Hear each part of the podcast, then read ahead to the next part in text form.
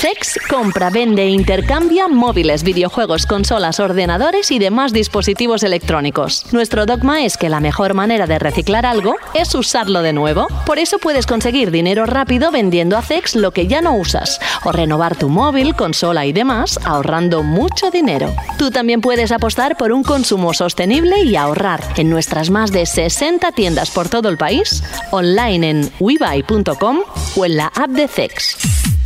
CEX patrocina Banda al Radio. Bienvenidos a Banda al Radio. Hola, ¿qué hay? Muy buenas. ¿Todo bien? ¿Sí? ¿Seguro?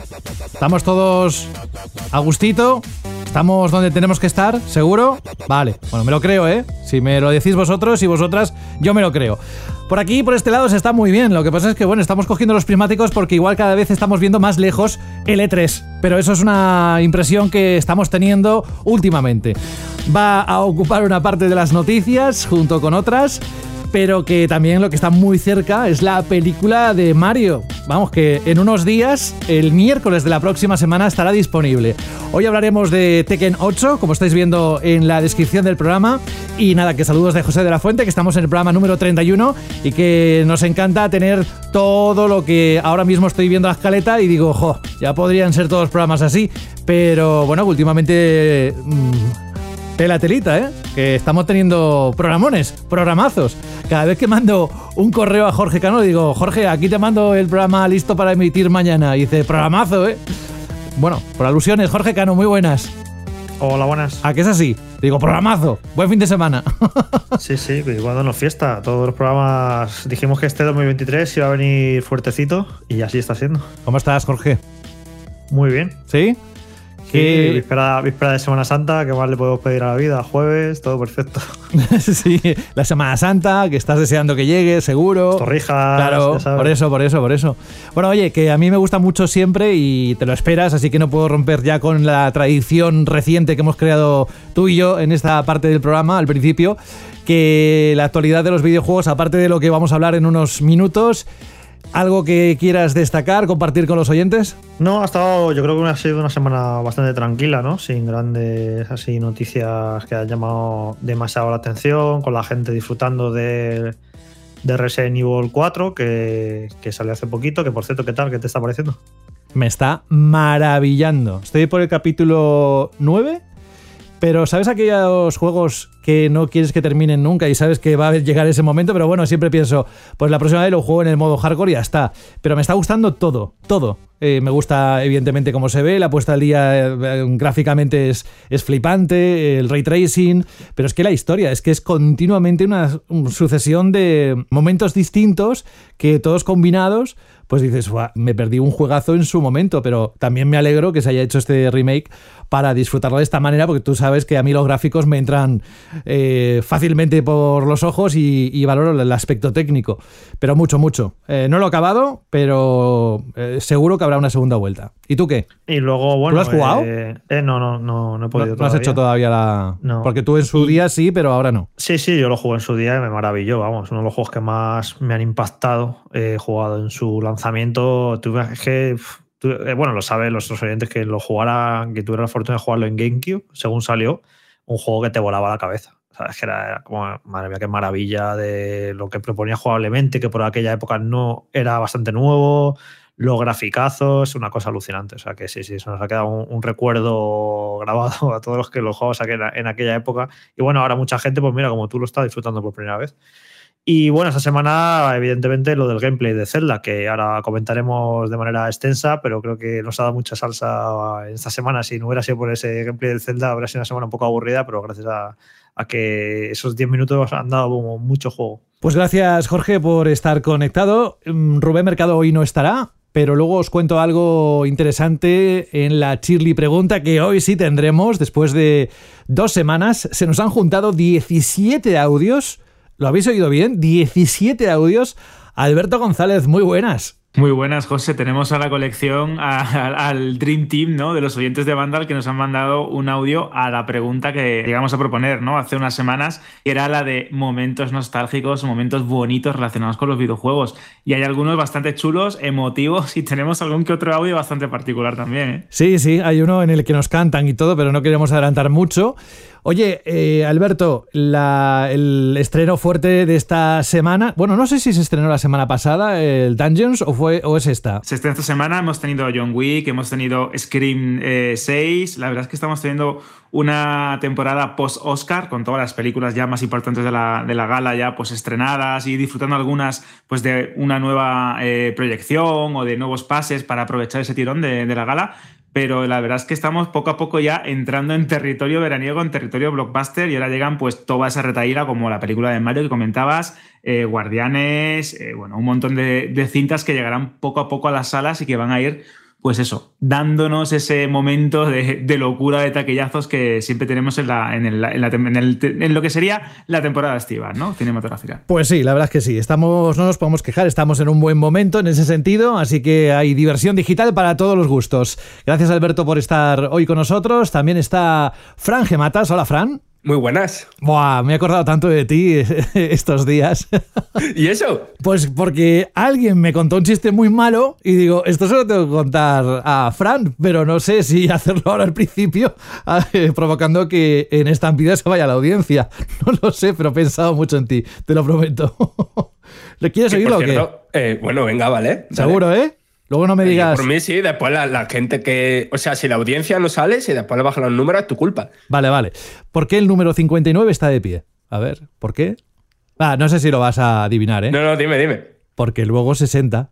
¡Ay, qué malo es! Es que es muy malo. Es, que es muy malo. Es muy malo.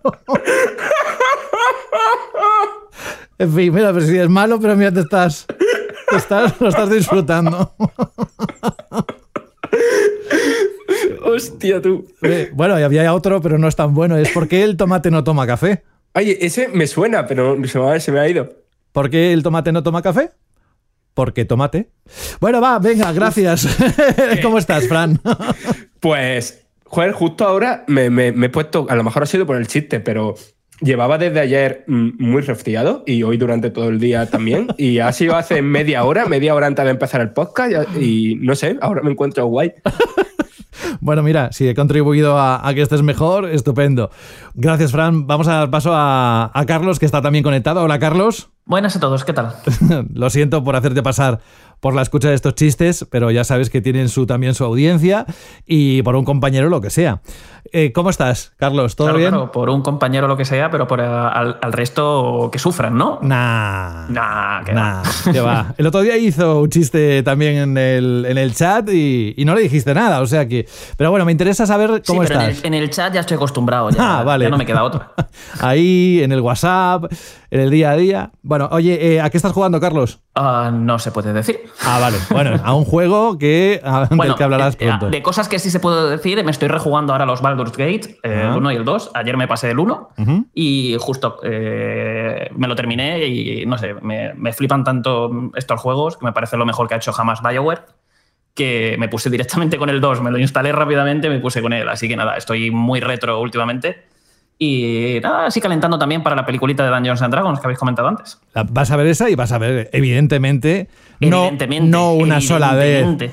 ¿Cuántas, ¿Cuántas veces la puedes llegar a ver? Es que yo seguro que más de ah, dos, más de tres. Ya, esa época de, ir varias veces a ver una película al cine la pasé por última vez con El Señor de los Anillos, creo que fue la última vez que hice algo así. Pero vamos, también te digo que tras haber visto John Wick esta semana, la, la 4, terminó la película y tal, cual estaba saliendo, estaba pensando, tengo que ver esto otra vez en el cine. O sea, tengo ¿Ah, que ver esto. O sea, qué maravilla de película. Eh, otra, otra que, mirad, eh, ni que sea como excusa. Yo también soy de los que la última vez que lo hice fue con El Señor de los Anillos, pero es que me pasaba, supongo que a ti igual lo mismo, que ya como ya me sabía la historia, me llegaba a dormir en el cine y luego me despertaba en mitad de la sesión y decía, ah, vale, ya sé dónde estoy. Pero, Entonces, ¿para qué va dos veces? y encima con el Señor de los Anillos. No, porque o sea, no, uno, no, o sea, uno va... cancelamos el programa ya. No, uno... Acabas de conseguir que probablemente todo vámonos, o sea, si el chiste, Carlos, si el chiste no, no, no, no lo ha provocado, la gente de aquí, los acabas de echar ahora mismo con esas declaraciones. A que no averigua, José, cuál, cuál fue la última película que vi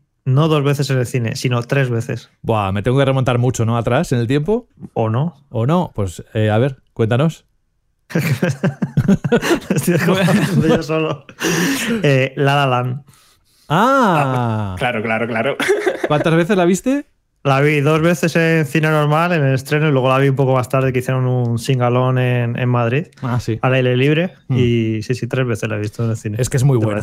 Es una película que se presta a verla con un sonido, pues eso, al volumen que seguro que en casa no, no puedes tener y con la calidad, ¿no? De, o sea, que lo entiendo. Bueno, oye, eh, pues nada, eh, no voy a decir nada más de Señor de los Anillos porque si no va, va a ser peor.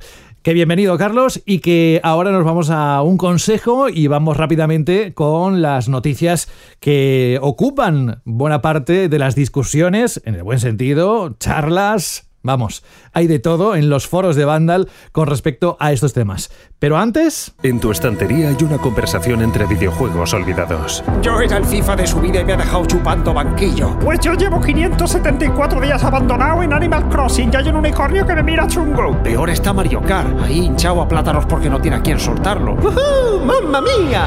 Tus juegos merecen una segunda vida. Bájalos del estante porque en CEX te los cambiamos por dinero en efectivo. Trae tus juegos y consolas a CEX y consigue Pastuki de la Buena. Tiendas por todo el país y también online. Busca CEX.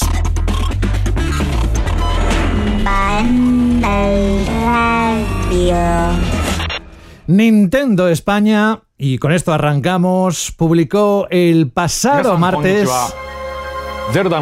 este vídeo.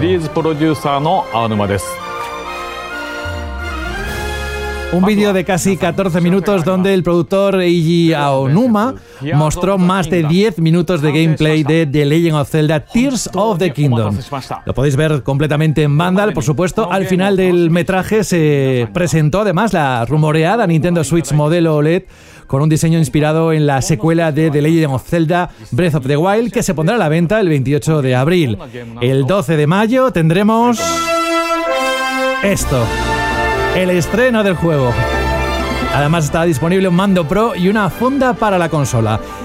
El productor Aonuma anunció que el desarrollo del título ya ha concluido y admitió que han publicado pocos vídeos del juego. Aprovechó para enseñar el gameplay y las nuevas mecánicas que permitirán explorar de distintas formas el inmenso mundo de Irule, que dice él que ha cambiado de muchas maneras respecto a su predecesor. Uno de esos cambios está en las Islas Celestes, las masas de tierra que plagan el cielo de Irule y que durante meses nos hemos preguntado cómo se accedería a ellas. Y ya tenemos la respuesta, con el poder de retroceso.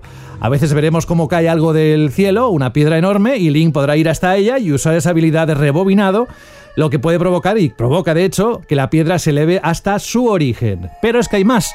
Si queréis conocer más habilidades como combinación, ultramano e infiltración, lo explicamos todo, todito, todo bien claro en Vandal. En esta nueva aventura, Link se embarcará en un épico viaje, según Nintendo, que recorrerá vastos cielos, tierras de Irule y contará con armas nunca vistas y vehículos misteriosos con los que desplazarse por tierra y aire.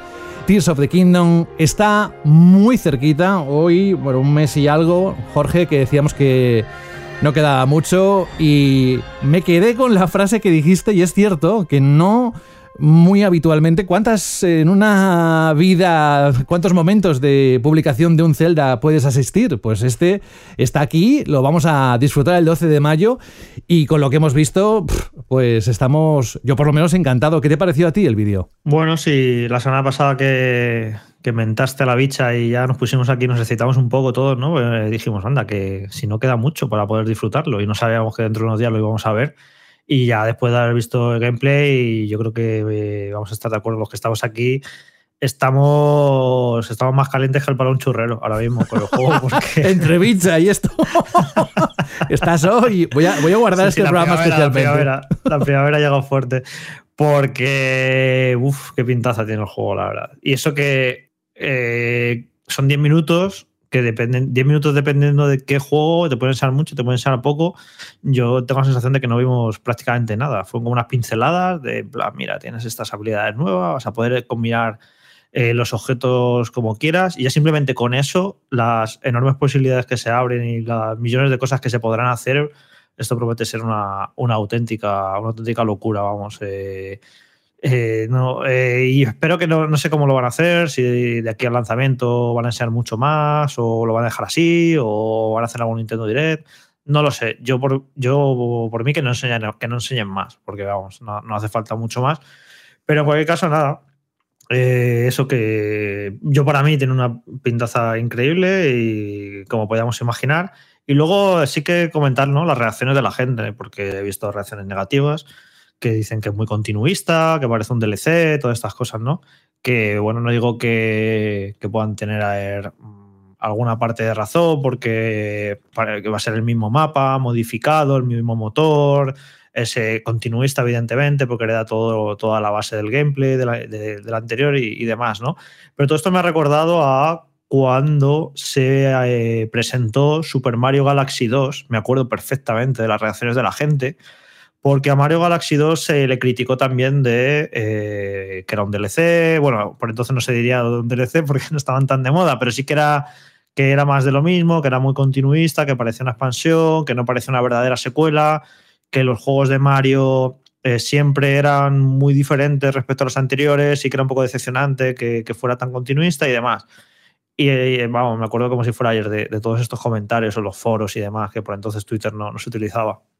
Y luego, ¿qué ocurrió? Que llegó Super Mario Galaxy 2 y nos voló la cabeza, literalmente a todos, porque era coger el primero y potenciarlo hasta límites insospechados y mejorarlo. Y era una auténtica maravilla y cayó la boca a todo el mundo. Y que creo que es lo que, va a ocurrir con este nuevo Zelda, ¿no? Que hay que es muy continuista, que parece más de lo mismo, que parece una expansión y luego pues ya verás la que van a liar. Así que ya queda poquito para, para salir de dudas y para, y para saberlo, pero bueno, que eso, que me, me parecen curiosas las críticas y como muchas cosas son cíclicas y, y, se repiten, pero sí, sí, me acuerdo que, que recibo críticas muy parecidas en su día Super Mario Galaxy 2. Es que solo con el tema de fusionar los objetos, o sea, a mí ya me rompe eso del continuismo porque es como abrirte tan millones de posibilidades a la hora de afrontar lo que es el juego en general que va a cambiar por completo la forma en la que jugamos, que vale que sí, gráficamente pues, se puede ver parecido, va a sustentarse sobre una, un, los controles parece que van a, ser, hacer, hacerse parecidos, el sistema de combate.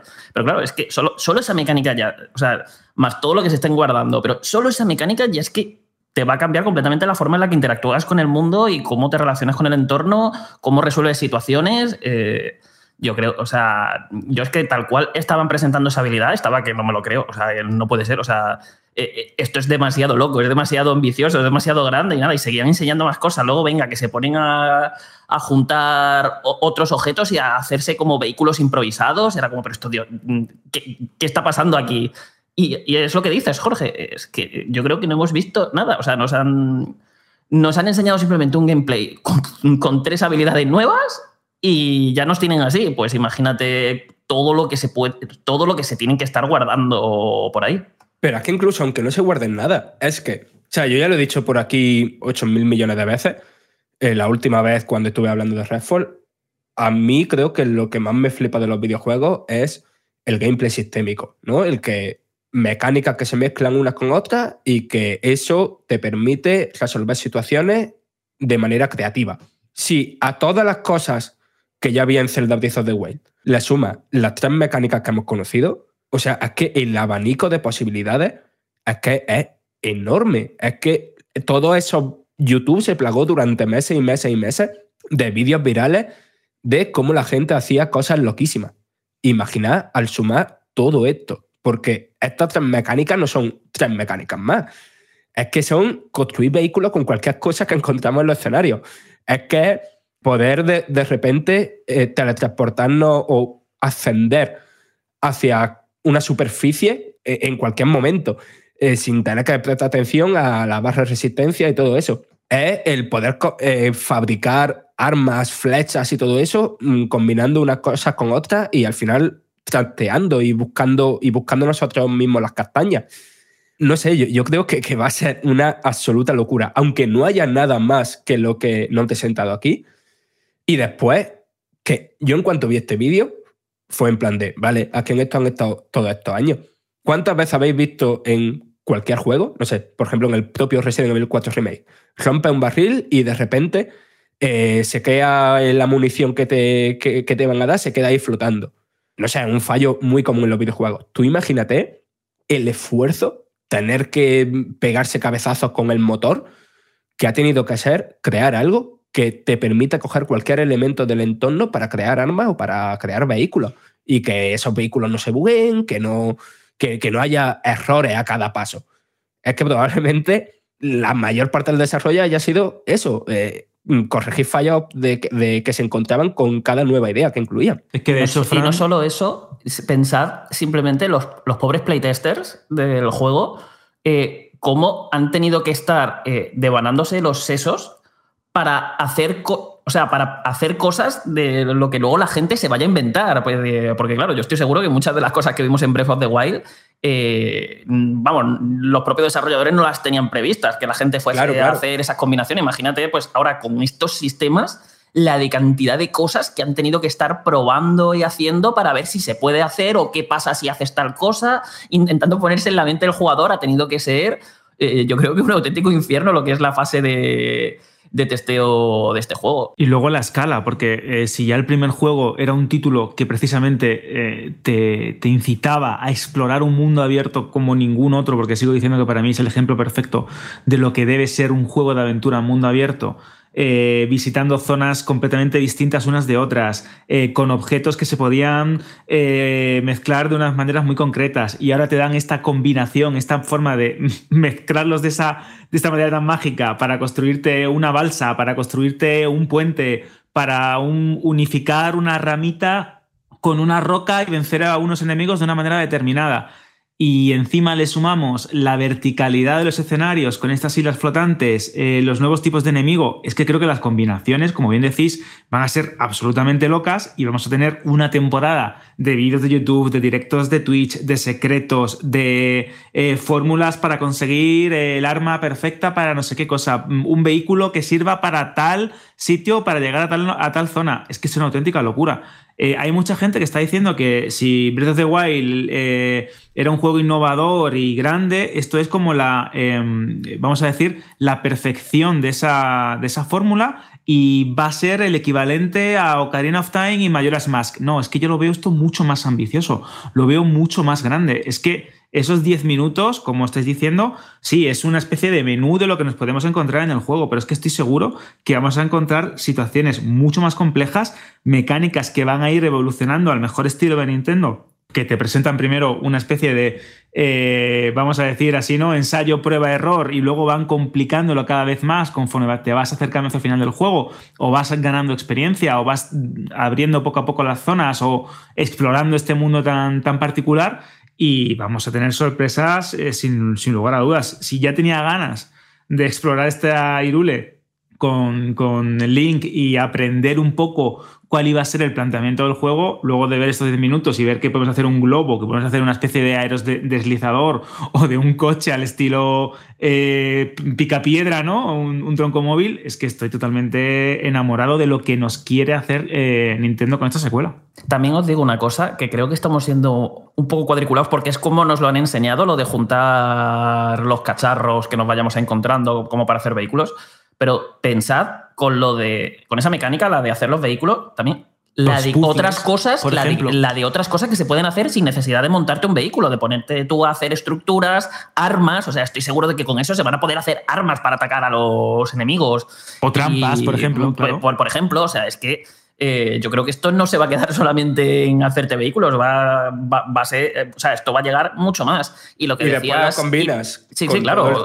Con claro. todo el tema de los elementos de, que tenía Breath of the Wild, con el tema de que se conduzca la electricidad, que se propague el fuego y todo eso, y a que, a que surgen un mogollón, de, sin tener el juego todavía en las manos, se me ocurren un mogollón de movidas. Yo tengo dos cositas que comentar. Primero, que me gusta que haya mantenido lo de la rotura y desgaste de las armas, que fue muy criticado en el primero.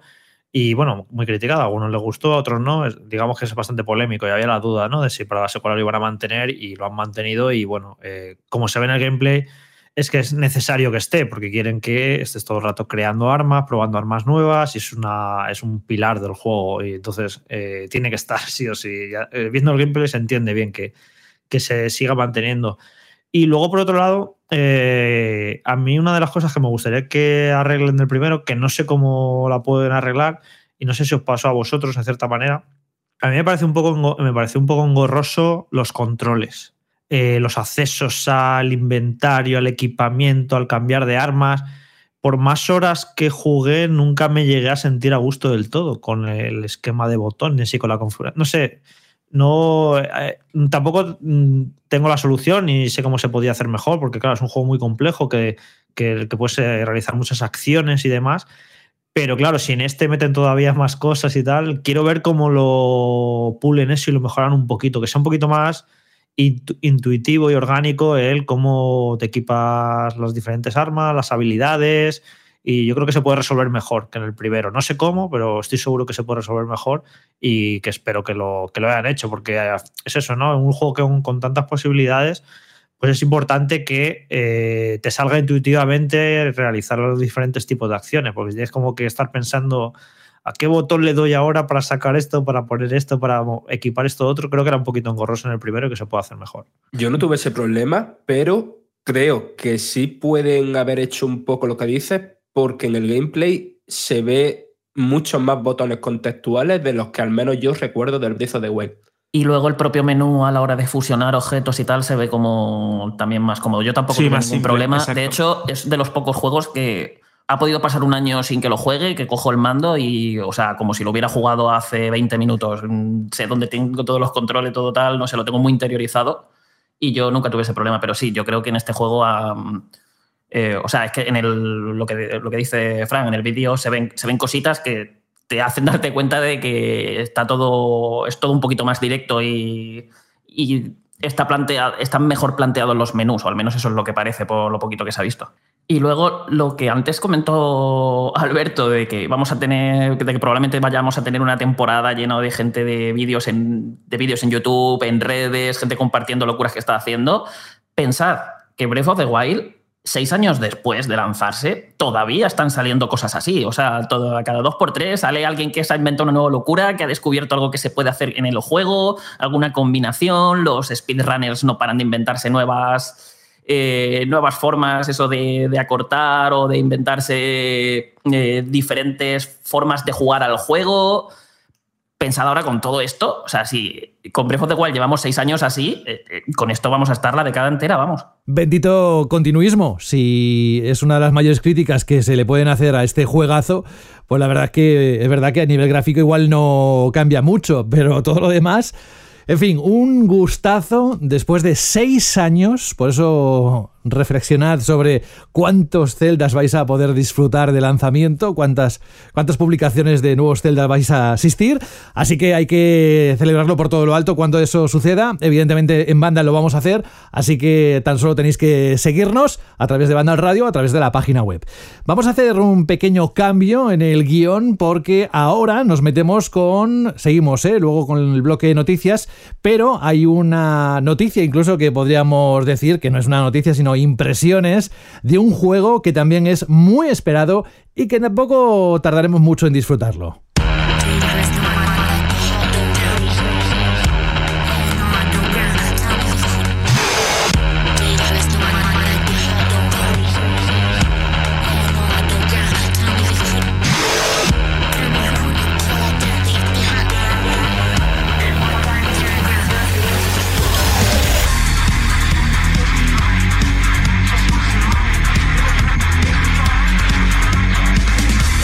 La música es toda una declaración de intenciones porque dejar esto, lo he dejado un ratito más porque es que suena a lo que todos tenemos en la cabeza cuando hablamos de sagas de lucha como esta, ¿no? Como Tekken. Pues ahora viene Carlos a contarnos sus impresiones después de estar jugando durante unas 6 horas a una versión en desarrollo para PlayStation 5 de este juego en un evento de Bandai Namco. Cuéntanos, Carlos, qué viste y qué nos tienes que resumir sobre todo de lo que hay en la página web porque La verdad es que el texto es, es bastante extenso. Eh, si alguien quiere repasarlo, evidentemente le invitamos porque seguro que alguna cosa eh, se dejará Carlos por el camino, pero lo más interesante, el resumen, va ahora. Carlos, ¿qué nos cuentas? Bueno, voy a intentar explicarlo de forma así un poquito ligera porque hay aquí como mucho tecnicismo que, que comentar, pero eh, si queréis profundizar en ello, os, recomiendo lo que ha dicho José, que leáis el texto porque comentároslo por aquí lo mismo puede hacerse un poco pesado. A ver, eh, lo primero, el, vamos, voy a empezar por los gráficos. O sea, ha habido un salto gráfico, que ya lo habréis visto en los trailers, brutal, ¿vale? El juego eh, se, nota que hay una generación de diferencia entre Tekken 7 y Tekken 8. O sea, está hecho con Unreal Engine 5, tiene una calidad de imagen brutal, los, los modelados súper detallados, efectos muy chulos, unas animaciones increíbles, eh, escenarios además eh, como muy dinámicos, que van cambiando round tras round y muy variados. No sé, o sea, gráficamente me ha parecido mm, dentro de lo que es el género de los juegos de lucha, pero vamos, de lo mejorcito, de lo mejorcito que se puede ver, que eh, a excepción de Mortal Kombat, Injustice, es decir, los juegos de NetherRealm, el género creo que está un poquito estancado a nivel visual, a nivel gráfico, y vamos, esto es. Se ve de maravilla y además funciona de maravilla, 60 imágenes por segundo y con una resolución altísima, porque la calidad de imagen que estábamos teniendo en pantalla era brutal. Y eso que es, todavía lo que hemos probado es una versión en desarrollo. Pero ¿cómo se juega? Pues a ver, se juega como un Tekken de toda la vida, mantiene sus, sus, cuatro, sus cuatro botones principales para atacar, cada uno para cada una de las extremidades del cuerpo, y con la jugabilidad tradicional y habitual de Tekken. Es decir, eh, tienes montones de movimientos para cada personaje, los personajes están hiper diferenciados. Cuando digo montones de movimientos, me refiero a, más de un centenar de movimientos por personaje, con alguno que otro como King, que tiene, mm, según el listado de movimientos que, que estuve bicheando, tiene 208 movimientos distintos. Además, muchos son como muy depende mucho de la situación y de cómo estés posicionado y de ciertas cosas. O sea, solo los puedes usar en situaciones concretas, son muy situacionales. pero es una pasada, o sea, es ese intercambio de golpes, de defensa, eh, la de combos que puedes hacer, lo creativo que es, lo profundo que es, eh, es una auténtica pasada. Y se juega, pues lo que os digo, como un Tekken, si habéis jugado los Tekken anteriores, pues mantiene, digamos, esa base, esa fórmula, su esencia. Lo que pasa que para esta entrega eh, mm, de entrada, han metido un montón de movimientos nuevos para los personajes, es decir, aunque sepáis, supieseis, controlaseis a un personaje habitualmente en Tekken 7, ahora os vais a encontrar que tiene un montón de cambios, algunos de sus movimientos ahora reaccionan, se hacen de forma distinta, hay cosas que antes podíais hacer y que ahora no, o ahora hay cosas que sí, que antes no, también tienes nuevas herramientas. Eh, han potenciado más lo que es el estilo de combate de cada uno, de cada uno de los personajes para, digamos, mostrar mejor lo que es su personalidad a la hora de combatir. Por ejemplo, Nina con más movimientos y dándole un mayor protagonismo a las pistolas, con Lau con los nunchakus, con Jin y con Kazuya usando los poderes del gen diabólico, etc. Pero el objetivo, el objetivo que ha habido con esta entrega es la de convertir eh, este Tekken en, la entrega más agresiva de, todas. Es decir, que sea el juego que más, de todas las entregas de Tekken, que más premie y más recompense al jugador por llevar la iniciativa en el combate y, pasar a la ofensiva. Por, actuar, eso, actuar de forma, tener una actitud muy agresiva hacia el rival y no depender tanto de jugar a lo seguro, de, defiendo mucho, mido distancia, bloqueo, que era algo que a niveles altos en Tekken 7 pasaba mucho de, tú ves a los jugadores profesionales de, de a niveles altos y juegan muy sobre seguro. Y aquí quieren eso, darnos motivos para, e incentivarnos a que tomemos riesgos, a que tomemos riesgos, a que intentemos llevar la voz cantante y a que seamos los que presionamos y estemos todo el rato agrediendo al, contrario. Y esto se ha, hecho de varias formas diferentes. La principal es la, la tenemos en el sistema HIT, que es la gran nueva mecánica que introduce que introduce Tekken 8.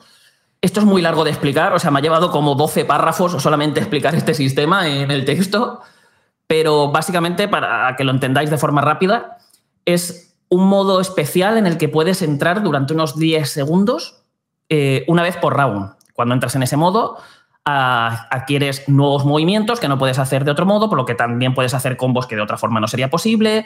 las técnicas características de los personajes se potencian y, vamos, eh, en, general eh, eh, son unos, unos segundos, unos instantes en los que te vuelves un auténtico peligro para, para el contrincante. Luego, Además de eso, tiene un montón de pequeñas peculiaridades. Por ejemplo, hay dos formas en las que puedes entrar en este modo, una que te da más beneficios que otra, pero una es más fácil también de hacer que la otra.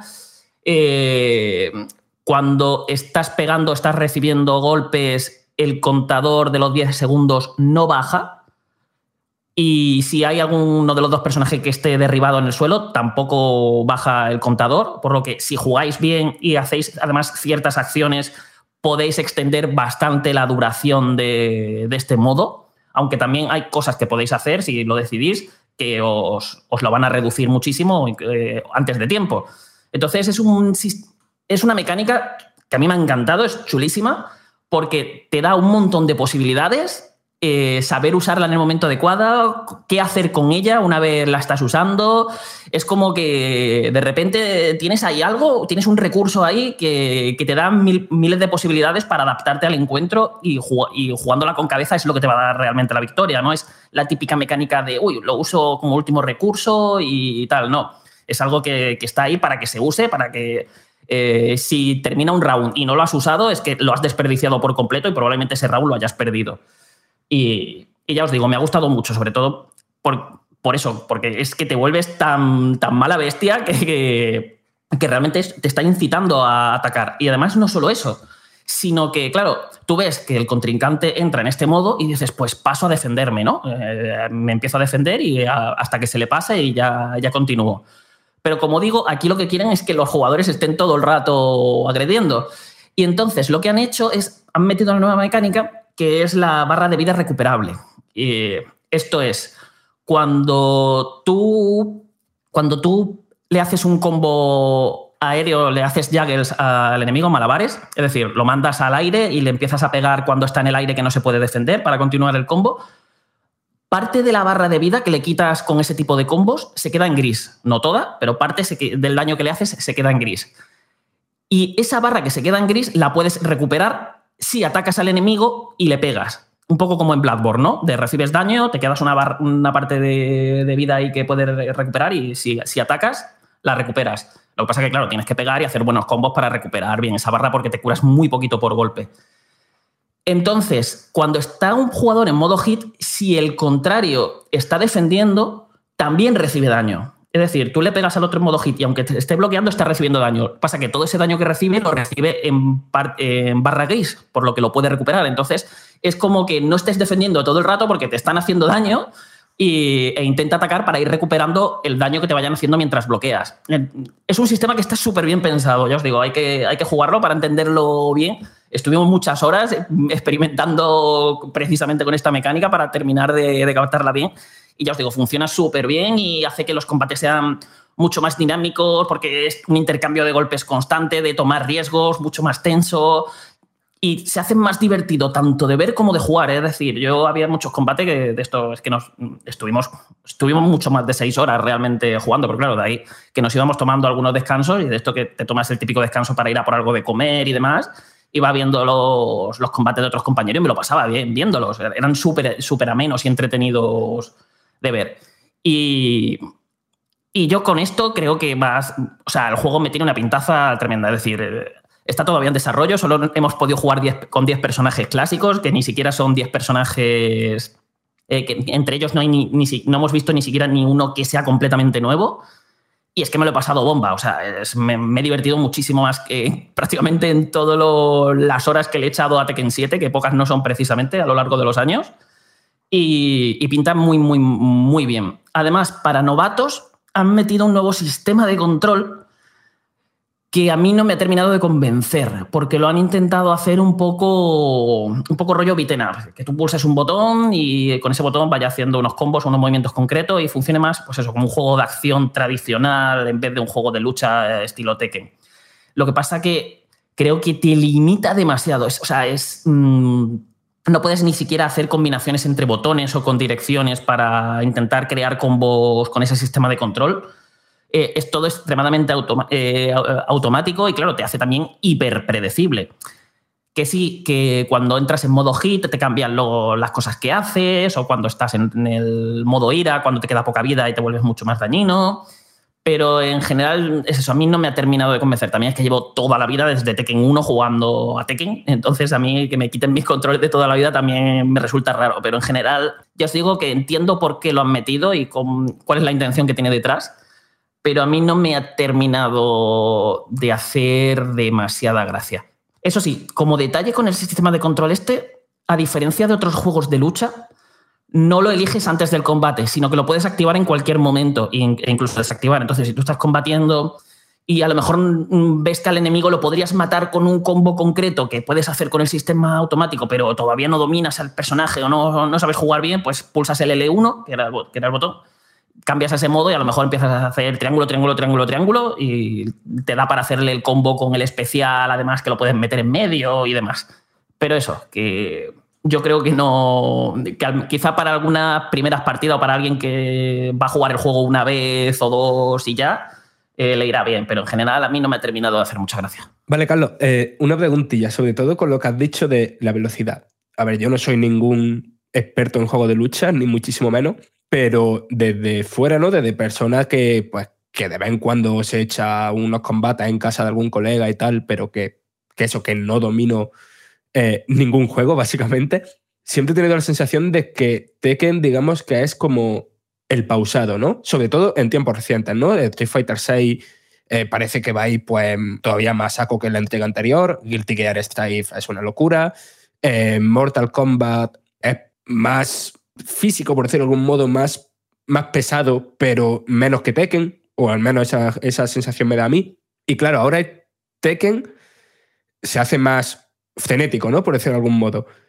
¿No crees que eso le puede quitar parte de su seña de identidad en el panorama actual de los juegos de lucha? Mm, no, eh, de hecho no estoy nada de acuerdo en que es de los lentos Tekken. Tekken es un juego que, que, lo ves jugar y son, o sea, son acciones muy rápidas, comandos, sí, los comandos son complejos, pero a mí me ha parecido siempre que tiene una buena velocidad. De hecho, eh, Mortal Kombat para mí es, de los lentos. No decía lento en plan negativo, decía como más... Sí, sí, entiendo que lo dices, pero que, no, no, me parece lento. Lo que pasa es que quizá también si has visto... Bueno, eh, si dices que juegas de pachangas y tal, imagino que no habrás visto muchos torneos, que ahí sí te puede dar la impresión de ser un poquito más lento por lo que comentaba antes de lo de lo seguro que juega. Es decir, que la gente juega muy a no, a no arriesgarse, porque claro, en Tekken te, te, comes un combo y es media barra de vida fuera, si el otro sabe, sabe lo que está haciendo. Y no, no creo yo que, pierda nada. De hecho, es eso, lo que están haciendo es darle al juego un toque eso, más intenso, más frenético, que lo haga más divertido, lo, que digo, tanto de ver como de jugar. De hecho, nos comentó Jarada que uno de los principales, o sea, uno de los mayores esfuerzos que han puesto en el juego es hacer que se entienda perfectamente todo lo que está ocurriendo, incluso aunque tú no sepas de juegos de lucha y no hayas tocado un Tekken en tu vida, que tú veas el combate y sepas perfectamente qué es lo que está pasando, quién va ganando, quién ha hecho tal movimiento que ha destrozado al otro, y, eso lo notas mucho cuando estás jugando por la forma en la que usan las, cámaras, las pausas cuando hay un gran golpe o cuando se va a producir un, un, un, cruce de, ataques, cómo se va posicionando la cámara con ciertos ataques. Ya te digo, está el juego como muy trabajado para que alguien que no haya visto un juego de lucha vea la pelea y esté viendo una pelea entretenida, divertida y que sepa lo que está pasando, que es un problema que a veces tiene el género. De, de que te estás viendo a lo mejor un combate de Street Fighter o de Mortal Kombat y a lo mejor no te queda muy claro quién de los dos jugadores es realmente el mejor jugador o qué está haciendo o por qué ese combo que ha hecho es, tan espectacular o tan interesante. Y en este juego se han centrado mucho en eso, en el que, que sea como muy retransmitible. Carlos, eh, comentabas en las impresiones y nos, nos, has comentado también ahora que has podido probar unos 10 personajes distintos. Creo que me has dicho también que ninguno de ellos era nuevo. Pero una cosa que hace muy bien Tekken es que con cada entrega revitalizan, reformulan, añaden nuevos movimientos a cada personaje, pero al mismo tiempo mantienen siempre como la personalidad o el estilo de golpes y ataques de cada uno de ellos. ¿Qué nos puedes decir del setup de movimientos de, cada uno de los personajes que has Pues a ver, es que generalmente lo que han hecho eh, o sea, Tekken ya lleva muchísimo, muchísimos años, eh, lleva muchísimas entregas. Entonces, generalmente lo que van haciendo es añaden movimientos, o sea, añaden como características, mm, particularidades de los personajes. Y luego, si eso tocan o, o quitan a alguna. Entonces, si por ejemplo hay como 20 cosas que caracterizan a, a, a Jin o a Kazuya, pues de esas 20, a lo mejor te añaden 4, te cambian 3 y a lo mejor te quitan una. Entonces la esencia del personaje sigue estando ahí. Y realmente esto es lo que lo, o sea, notas que esta, que esta gente, pues eso, lleva toda la vida haciendo Tekken y que tiene muchísima experiencia con, con la saga y con el género y saben, saben qué es lo que tienen que tocar y lo que no, con qué es lo que pueden jugar. Y la sensación a los mandos de, lo, de los nuevos movimientos y demás eh, es fantástica porque en un principio tiendes a jugar como jugabas en juegos anteriores y más o menos te sirve para empezar a defenderte, porque hay combillos que se mantienen y te salen, los movimientos más clásicos, es decir, los, que, los más populares, los más característicos del personaje, se siguen haciendo igual y entonces te siguen saliendo. Pero claro, a medida que vas jugando, ya te vas dando cuenta, ya solo con el sistema hit, la de cosas nuevas que te están metiendo ahí para que lo uses y que a lo mejor te han limitado cositas que antes hacías de normal y que ahora a lo mejor necesitas entrar en hit para poder hacerlas. Eh, o para hacer algo equivalente. Eh, los nuevos movimientos que meten también te, te, van haciendo que vayas cambiando el chip, porque ahora tienes como una nueva herramienta que la tienes que incorporar a tu estilo de combate. Y, y, al principio a lo mejor cuesta un poco, pero en el momento que le vas pillando el truco vas viendo nuevas formas de meterlas dentro de tu propio estilo de combate, que era el que llevabas de entregas anteriores. Y al final lo que consiguen es una mezcla chulísima de, de que sí, eh, este personaje me es muy familiar, me es conocido, me siento cómodo con él, porque es lo que llevo jugando toda la vida, pero al mismo tiempo tiene tantas cosas nuevas, tantos cambios y a lo mejor mecánicas aunque tengas lo mismo movimiento de antes, tienes una mecánica que ahora te cambia completamente la manera en la que lo deberías de usar para sacarle el máximo partido. Y entonces mm, también te transmite la sensación de ser un personaje muy nuevo. O sea, es algo muy familiar, pero muy fresco, que vas a tener que volver a echarle millones de horas para, para volverlo a dominar por completo. Y creo que han conseguido ahí un equilibrio perfecto que la verdad que a mí me ha encantado y que que ha hecho eso, que me sienta como en casa, pero al mismo tiempo siempre tuviese esa impresión de que esto es Tekken 8, que es un juego completamente nuevo. Al ritmo que vamos, aunque este juego todavía no tiene fecha de lanzamiento, probablemente sea uno de los primeros juegos con Unreal Engine 5 que, se vayan a lanzar. Así que la pregunta es esa, eh, ¿qué tal los graficotes? Pues lo que comenté al principio, graficotes. O sea, es que el juego se ve y rinde de fábula y, o sea, es que estábamos. Eh, hubo alguien, eh, no, voy a, no voy a dar nombres, pero hubo alguien que se llevó su portátil, un portátil bastante pepino con el Tekken 7 en PC y tal. Y hubo un momento que pusimos el Tekken 7 al lado del 8, y de verdad, es que mm, una o dos generaciones de diferencia entre, entre ambos juegos.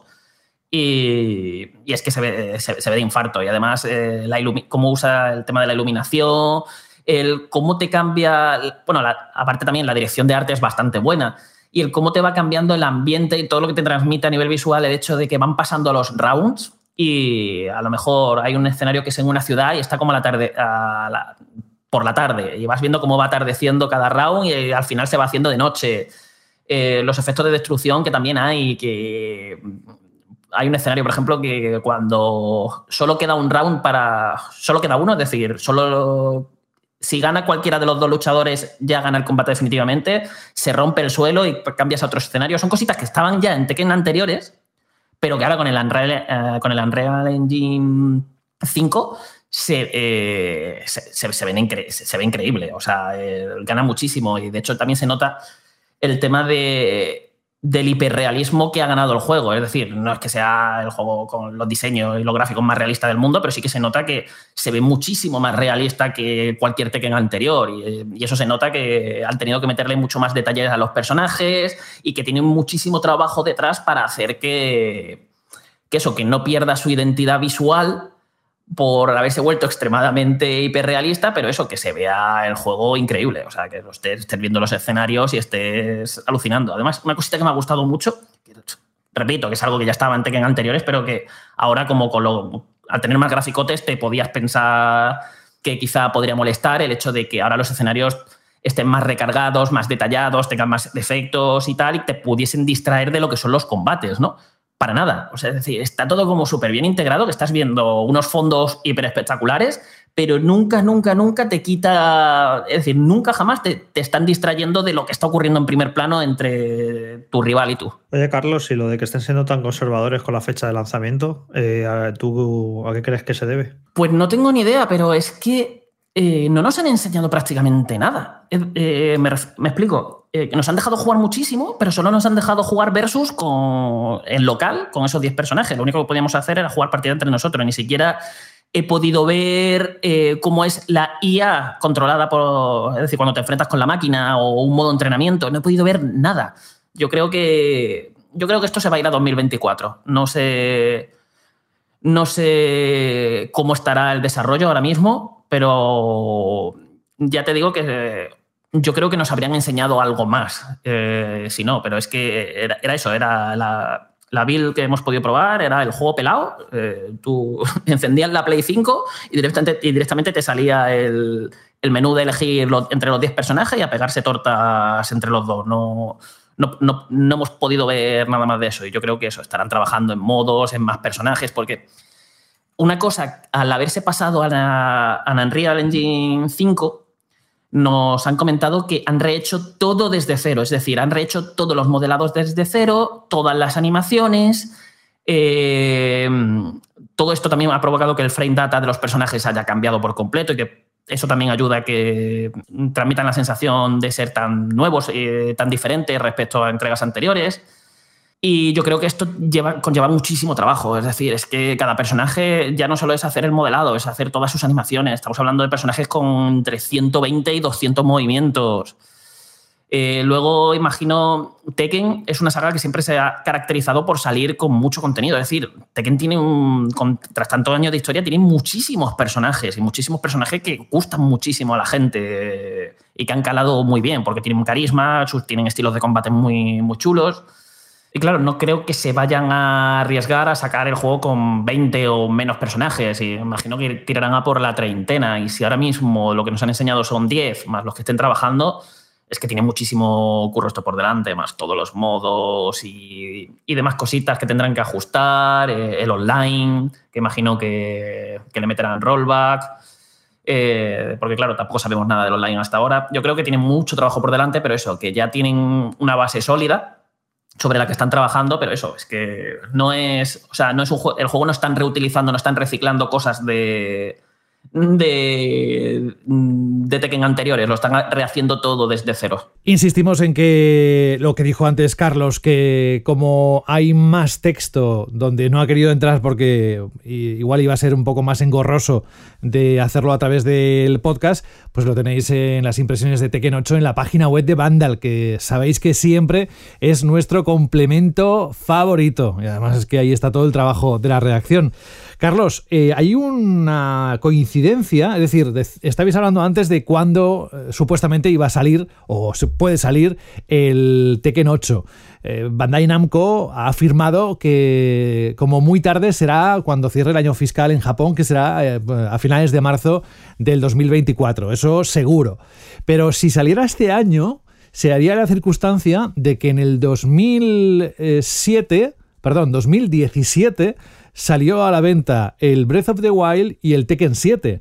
Y en este 2023 podría salir a la venta el nuevo Zelda y el Tekken 8. Así que, bueno, ahí tenéis un dato. No, José, lo, gordo, lo gordo de que saliera Tekken 8 este año sería que tendríamos este año Street Fighter 6, Tekken 8 y Mortal Kombat 12, que en teoría está anunciado, o sea, se confirmó que iba a salir este año también, aunque no lo hayamos visto todavía. Es decir, las tres grandes sagas de juegos de lucha recibiendo su nueva entrega el mismo año, lo que sería, vamos, mmm, algo gordísimo para cualquier aficionado a los juegos de lucha, porque, vamos, son las tres sagas más gordas que existen del, del género. Al Quizás- menos en su vertiente más tradicional. Por esa misma razón, Carlos, eh, Bandai Namco quizás no se la quiera jugar en el mismo año y lo desplace al 2024 por aquello de saturación de juegos de lucha. No bueno, sé, también ¿eh? te digo que dentro de estas tres, Tekken es la única 3D. Que dentro de lo que cabe ha conseguido ahí mantenerse en ese nicho de juegos 3D, que ahora lo que predomina en la lucha suelen ser lo- lo- los juegos de jugabilidad 2D. Y ahí yo creo que Tekken no, no creo que tuviese ningún problema en salir. Y además, si sale, probablemente sea ya para finales de año. No creo que, que vaya a salir este verano como Street Fighter, que lo tenemos ya ahí a la vuelta de la esquina.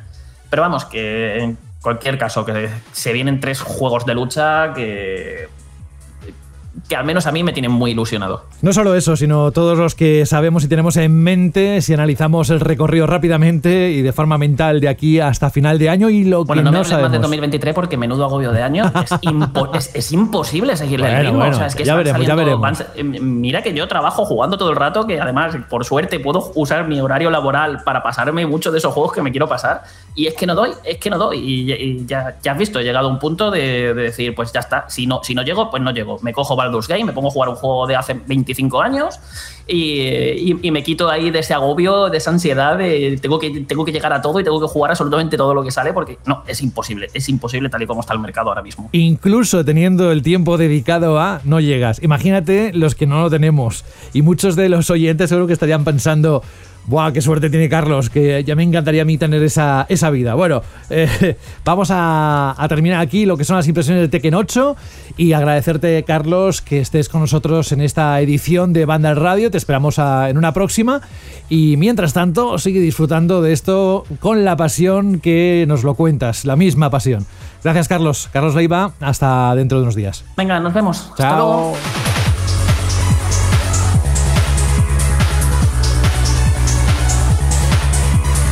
Por cierto, también tenéis un gameplay de Tekken 8 en la web de Vandal. Tenemos de todo. Por tener, tenemos hasta consejos. Fíjate tú. En lo profundo de tu cajón se escucha la voz de un triste móvil muerto de asco. ¿Qué será de mí ahora que nadie me quiere? Antes hacía fotos, veía TikToks, enviaba WhatsApps a lo loco. Aún tengo ganas de vivir. Sácame del cajón y llévame a Zex. Ese móvil merece una segunda vida. Llévalo a tu tienda Zex más cercana y te daremos el mejor precio por él. En tu cajón no vale nada, pero en Zex te lo cambiamos por dinero en efectivo. Trae tu móvil a Zex y consigue Pastuki de la buena. Tiendas por todo el país y también online. Busca CEX. Sin duda, el 2023, mm, para bien o para mal, yo creo que mm, para bien, más bien que mal, nos va a dejar un buen sabor de boca a todos los que nos gustan los videojuegos, pero va a tener esos claros oscuros que un año en el que hay muchos lanzamientos, hardware, pero también hay alguna pequeña o gran decepción cuando nos referimos a lo que puede ocurrir con el E3 del 2023 de este año.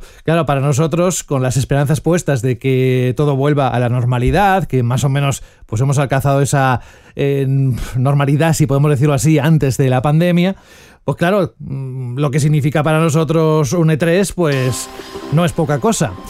De hecho, es la única feria presencial que no parece recuperar su fuerza previa a la pandemia e incluso ya antes se hablaba y lo comentamos aquí, tuvimos algunos debates porque mostraba signos de deterioro. Este año no asistirán ni Sony, que ya se desmarcó desde 2019 por considerarlo obsoleto, ni Nintendo, ni tampoco Microsoft. Y sin otras editoras como Electronic Arts, el E3, que hace unos años era la feria más importante del año en la industria, la referencia, las ganas. Vamos, que había gente que se cogía hasta vacaciones en junio para poder asistir a no directamente ir allí a Los Ángeles, sino a las retransmisiones que se hacían de todo lo que iba pasando en cada una de las conferencias. Bueno, pues el E3 parece que ha cedido todo el terreno a las retransmisiones online, por ejemplo, el Summer Game Fest o programas propios, o los eventos mixtos, tipo eh, Gamescom con una gala inaugural como el Opening Night Live de Geoff Keighley y luego alguna cosa hecha presencial. Bueno, pues a esto tenemos que añadirle que esta misma semana Ubisoft ha descartado asistir al evento físico del E3. La compañía, una de las pocas editoras de gran tamaño que había anunciado su apoyo a la organización del E3 de este año, del 13 de junio, da marcha atrás en sus declaraciones y sustituye la veterana feria por un evento propio, tal y como harán otras editoras en esas fechas. En este caso, apuntadlo, habrá un Ubisoft Forward Live el 12 de junio desde Los Ángeles. Más cosas, otros, otras compañías, otros agentes que se incorporan a este debate. Esto ha dicho Sega a IGN, después de una cuidadosa consideración hemos decidido no participar en el E3 de este año como expositor. Y no solo eso, porque un portavoz de Tencent ha dicho que esperamos compartir más información de proyectos no anunciados en el futuro y mm, anuncian que no participarán en la feria como Level Infinite. Vamos, que se bajan Sega y Level Infinite de Tencent.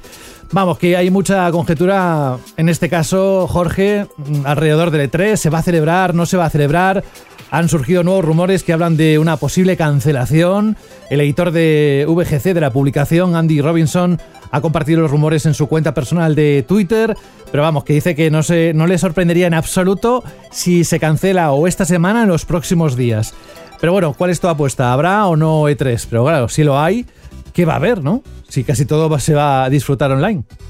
Eh, sí, es que es complicado porque por un lado me sorprendería que se cancelara eh, quedando tan poco y habiéndose anunciado y habiéndose presentado y demás, pero claro, es que tampoco estamos, eh, que precisamente queda muy poco y, y no sabemos prácticamente ni qué compañías van a ir, así que es una situación muy extraña, por eso esos rumores de que se podría llegar a cancelar a mí no me sorprendería. Pero no sé, no sé a qué están esperando, qué están tardando. Pues si se va a celebrar, pues que digan ya quién va a estar si no se va a celebrar, que lo anuncien ya, es una situación muy extraña y bueno, después de todos estos años en los que no se ha celebrado el E3, que, que todo esto empezó el año de, de, la pandemia, que recuerdo yo que teníamos Fran y yo los billetes de avión cogidos y todo para, para ir ese año al E3 y evidentemente se tuvo que cancelar todo. Pues este iba a ser el año de regreso, pero claro, es que han, cambiado mucho las cosas durante estos años. Ya entonces eh, se celebraban eventos online con bastante asiduidad pero claro, eh, eh, la pandemia ha acelerado todavía eso. Ahora todo el mundo monta sus eventos online, pero literalmente todas las compañías, lo que ha hecho que el E3 parezca menos útil o menos necesario y que se han bajado más compañías y que encima ante estas dudas de que parece que, no, que va a ser un E3 a, bueno, iba a decir a medio gas, a menos de medio gas, pues que se estén bajando más todavía y que lo estén poniendo en peligro. En definitiva, pinta horrible, pinta horrible. Y si no consiguen levantar este año el E3, o tanto porque eh, al final se cancele o porque se haga y sea muy flojo, esto puede ser ya la muerte definitiva de esta feria mítica que nos ha acompañado durante tantos años en el mundo de los videojuegos, que era un poco la fiesta de Navidad para los que nos, nos gustaban los videojuegos, con tantos anuncios, con tantas sorpresas, pero que bueno, que el mundo cambia, los tiempos cambian, la manera de comunicar y bueno, pues esto podría ser, eh, podemos estar ante un poco la, muerte, la verdad, del E3, a ver qué, se confirma los próximos días. Yo creo que la cancelación del E3 no afecta a la gente que nos está oyendo, no afecta a la gente que ve las conferencias, o sea, no afecta a nosotros, los periodistas, pero en ese Summer Game Fest que aparte de su propia conferencia, va a meter eso mucho bajo su paraguas, ¿no? Eh, Ubisoft Forward, eh, se está hablando de que Sega y no me acuerdo si era Tencent o Netis no iban a ir tampoco a las 3, pero probablemente sí presentarían algo bajo el Summer Game Fest. Eh, Xbox nunca ha estado, bueno, nunca, en los últimos años no ha estado tampoco directamente a las 3, pero ha estado en paralelo y eso va a seguir estando, ¿no? O sea, la conferencia, la presentación va a seguir estando. Y después el Summer Game Fest sí va a tener su presentación no solo digital, sino con periodistas y, personas de la industria del videojuego y no sé si venderán entradas para, la, para el público general. Y habrá, eh, como ya hubo, porque el Summer Game Fest lo hizo el año pasado, lo que pasa es que fueron muy poquitos periodistas americanos y prácticamente no, se le dio mucho revuelo a aquello, pero fue allí donde, de donde salieron las primeras previews de Street Fighter 6 y de Sonic Frontiers con gente tras, tras haberlo jugado, porque el Summer Game Fest montó, pues eso, lo que no pudo montar en la 3. Entonces, para la gente, eso, para el público, creo que, que, no importa que, no haya E3, porque al final el Geoff lo ha conseguido. El Geoff al final se ha llevado, eh, con su buena relación con la compañía, pues eso es lo que quería. Ya no es un evento para lo más, ya no es el F3 de Hacendado. Ya, mm, si el F3 se cancela, el Geoff ya, ya tiene su propio F3 bajo el nombre de Summer Game Fest o como lo quiere llamar al final. Sí, lo que dice Frank, que, nuestra semanita de eventos online no nos la va a quitar nadie, la vamos a tener igual y bueno, vamos a tener, ya de hecho está confirmada la conferencia de Xbox con su evento de, de Starfield y ya han ido confirmando diferentes compañías, Nintendo lo acabará haciendo como todos los años, aunque no, no lo haya anunciado todavía y sí, sí, al final pues eso es lo, lo, que tú dices, ¿no? A la gente que lo sigue de casa lo que le importa es que vayamos a tener nuestros eventos eh, online, nuestros anuncios, nuestros trailers y que sean dentro del E3, fuera del E3, en el Summer, al final es lo de menos, ¿no? Lo que la gente quiere es esa semana ¿no? de, de eventos y parece que eso lo vamos a tener claro, como casi todos los años. Jorge, en el fondo el E3 es una palabra, una palabra, unas siglas o es un marco, pero ese marco a día de hoy es muy complicado de revivir por lo que habéis comentado, por todas las circunstancias que han ido clavando pequeños clavos en, en el ataúd de, de un formato que ya muchas veces decíamos que parecía algo caduco o que parecía algo que estaba eh, destinado a morir en el formato más tradicional o en la concepción más tradicional del mismo, como feria presencial, como puestos, como determinadas cosas que a lo mejor quedan extrañas en el contexto actual del videojuego. Pero también es cierto que las grandes convenciones, las, las, grandes ferias de otros elementos, podemos poner el caso de la Comic Con, que eran los organizadores de esta, esta empresa Red que se iban a encargar de organizar esta nueva versión del E3, que todavía no sabemos si se ha cancelado, pero que cada vez parece que cada vez más está condenada a ello. Eh, mantienen grandes ferias y mantienen grandes eh, convenciones de desarrolladores, de videojuegos en algunos casos, del mundo friki, de cómics, de eh, grandes películas, como el caso de la Comic Con de Nueva York. Es decir, que a lo mejor esto mm, puede servir aunque suene muy traumático, para una reformulación del evento y que lo lleven hacia lo que precisamente eh, creo que el E3 era más atractivo, que es hacia el público, ¿no? Para que la gente vaya allí, que pruebe algunos juegos, más allá de que las grandes compañías tiendan o eh, sigan manteniendo los eventos online y que sigan enfocándose a, a, lo que sería el streaming. Así que pueden convivir ambos mundos si encuentran la fórmula correcta. Pero es cierto que la industria está ya destinada a que las grandes compañías del sector, las grandes desarrolladoras, hagan sus eventos propios, comuniquen de una manera directa al consumidor y que los grandes medios, los portales y los streamers o las personas que se encarguen de transmitirlo a través de Twitch puedan tener su tráiler, puedan tener sus gameplays y que puedan llevarlo a sus comunidades. Así que creo que hemos visto aquí como una fragmentación de lo que antes estaba controlado por una sola organización, en este caso la ESA, el E3 o lo como queramos llamar, y ahora como la industria ha ido buscando su hueco, cómo se ha ido reformulando todo y cómo la, el papel de los medios, que parece ser que es el, mismo, es completamente distinto al que era hace unos años.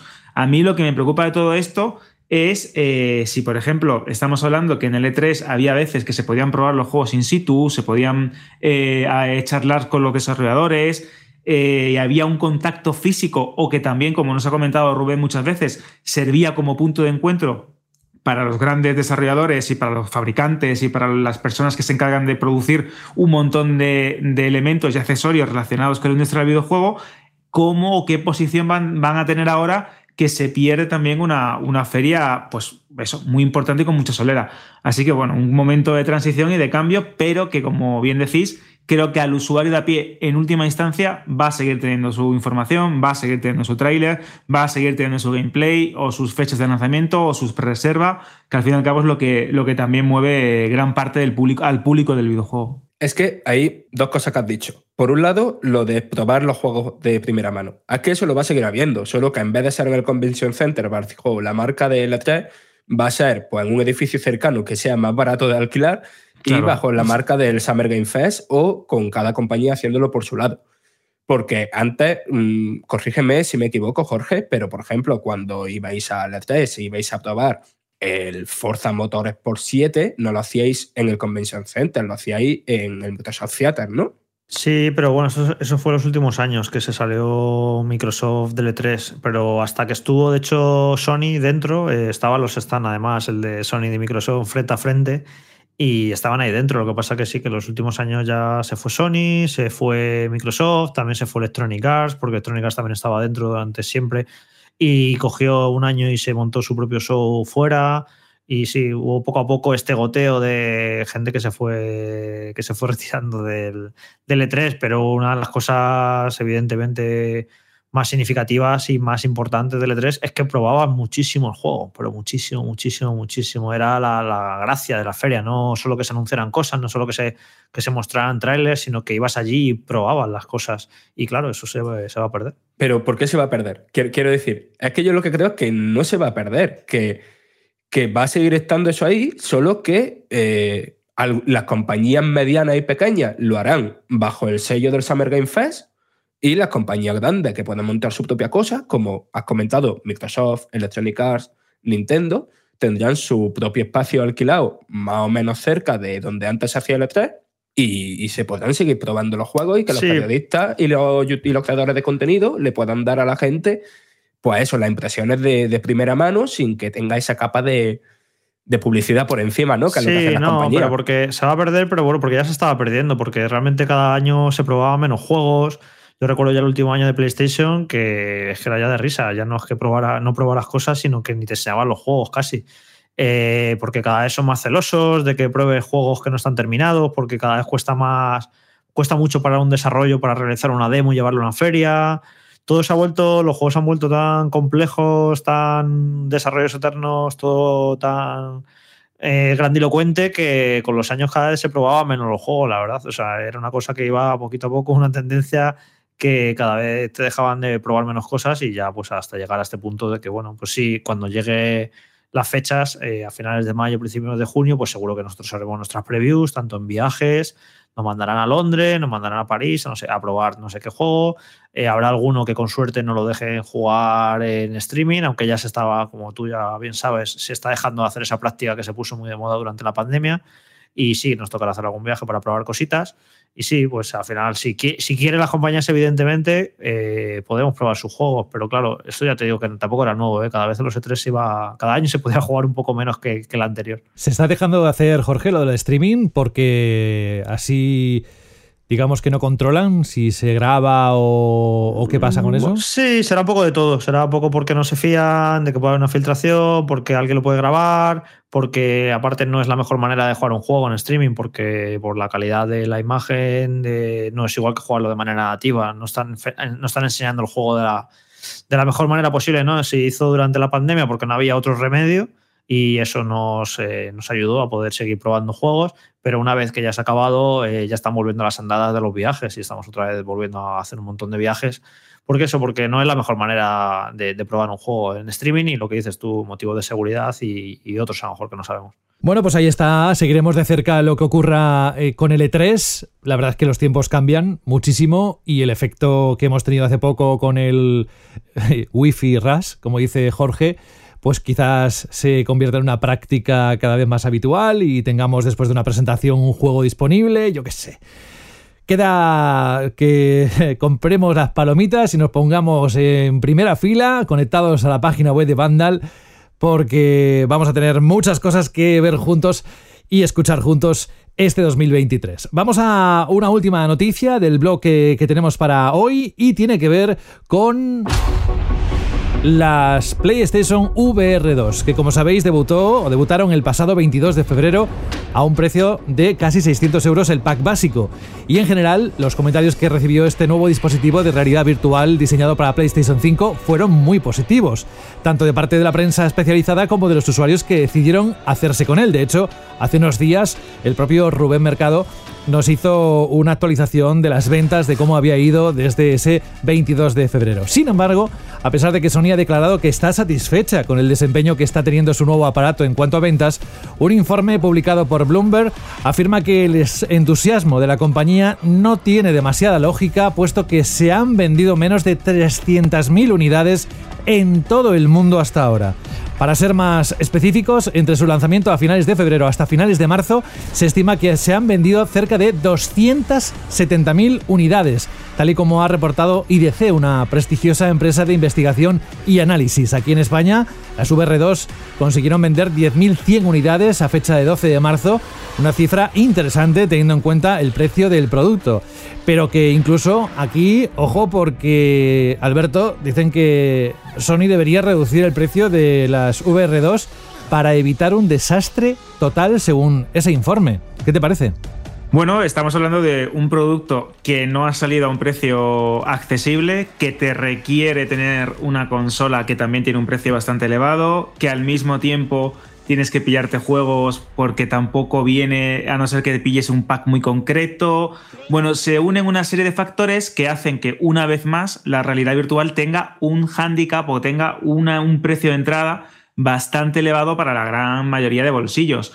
Sí es cierto que los eh, early adopters, los aficionados a la tecnología o aquellos que disfrutan de las eh, mejores experiencias o quieren las mejores experiencias ¿no? en el mundo del ocio y del videojuego, pues son los primeros en comprarlas. Yo creo que ese público ya la tiene o el que quería tenerla y disfrutarla desde el día de lanzamiento ya la posee, ya ha jugado los tres grandes juegos o los dos grandes juegos que posee las gafas ahora mismo y creo que ahí se va a quedar a no ser que poco a poco y paulatinamente ¿no? tengamos títulos de mayor calidad, que Sony haga algún tipo de jugada, quién sabe si incluyendo juegos de realidad virtual dentro de sus suscripciones, si vemos ahora, por ejemplo, algún tipo de rebaja o algún tipo de compensación que hagan más atractivos los packs, si las propias tiendas buscan también la manera de que ahora que empieza a haber un flujo mayor de unidades de PlayStation 5 en las, en las tiendas físicas, tengan algún tipo de rebaja si te llevas la consola y te puedas llevar las gafas con algún descuento si la compras en algún determinado plazo,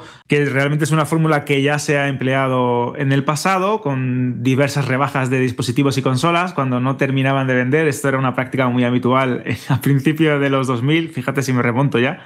Así que no sé, si es cierto que noto una o que puede, se puede destilar una sensación de que son un fracaso, pero aún así hablamos de más de 200.000 unidades vendidas en las primeras semanas o los primeros días, que es un producto o es un dispositivo que puede tener un largo recorrido si las desarrolladoras y la propia Sony que le interesa eh, le da un apoyo a corto, medio y largo plazo y en el caso de las primeras eh, PlayStation VR, que no vendieron nada mal, que fueron un auténtico éxito, eh, creo que da la suficiente confianza como para aquel que se compre un dispositivo de esta, de esta categoría y de este precio, no sienta que se va a sentir abandonado pues en pocos meses o, en, en, pocas, en pocos años. Vamos a ver cómo se desarrollan, vamos a ver si verdaderamente llegan a alguno de los grandes juegos que hemos visto en PC, como Half-Life Alyx y otros grandes exponentes del, género de realidad virtual en consolas, así llegan a consolas, y vamos a ver cómo evolucionan. Si es cierto que creo que eh, Sony, para mí, por lo menos en mi opinión, lanzó el dispositivo en una mala época, después de Navidades, quizás estas gafas en el momento concreto que necesitaban tener o, por lo menos tener un escenario mucho más cómodo, como puede ser una campaña de Navidad, sin, ir más lejos, con algún título un poco más potente que ese, Horizon y quizás con el apoyo de otras desarrolladoras, pues podría haber, o podríamos haber tenido, ¿no? nunca mejor dicho, otro tipo de cifras, otro tipo de, de comentarios alrededor de su lanzamiento. Pero también sabemos cómo funcionan estas cosas las grandes corporaciones y es que las ejecutivas mandan, los trimestres fiscales también, y hay que cuadrar números, hay que hacer eh, ajustes en las cuentas y el hardware tiene que salir cuando pueda ser interesante para la, compañía. Y aquí habrán hecho sus estudios de mercado a nivel interno y a nivel externo y habrán dicho, bueno, hay que lanzarlas en febrero. Pero bueno, vamos a ver cómo, cómo, cómo eh, vamos, es como diría, cómo sopla el viento en los próximos meses que es verdad que creo que Sony ahora mismo está en un momento dulce en términos de unidades vendidas y con una consola que empieza a llegar eh, pues a las tiendas con un ritmo mucho más frenético de lo que esperábamos en un principio. Eso Rubén ya lo ha comentado en varios programas. Y esas gafas pueden ayudar a alimentar ese, ese ritmo de ventas. Nada, yo solo añadir, o sea, lo que ha dicho Alberto, pues 100% de acuerdo. el, problema es de siempre, ¿no? La pescadilla que se muere de la cola. Si eh, no tienes muchos juegos potentes, ¿quién se va a gastar 600 euros? Pero ¿cómo van a hacer juegos mm, potentes si no hay gafas en el mercado?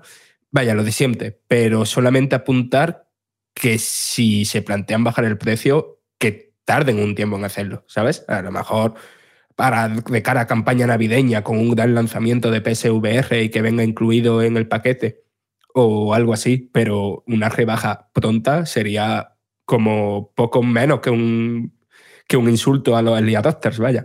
Sí, más allá de eso, eh, puedes un poco maquillarlo como se ha hecho en otras ocasiones, pues a lo mejor dice, bueno, pues a los que se lo compraron de lanzamiento les compensamos regalándoles un juego o dos juegos, lo que sea. Pero claro, luego también eh, en estas grandes compañías eh, yo creo que es un poco de orgullo, ¿no? También como bajar el precio tan rápido, estás demostrando que te equivocaste, estás demostrando debilidad, estás demostrando que el producto no está funcionando como debería y entonces estás mandando un mensaje a los futuros compradores de, ojo, esto no funciona, lo hemos tenido que bajar de precio, tú verás si te lo compras porque a lo mejor lo tenemos abandonado dentro de un año o dos. Es muy complicado. Eh, ahora rectificar el precio, la verdad, porque te pueden venir incluso más cosas en contra que a favor.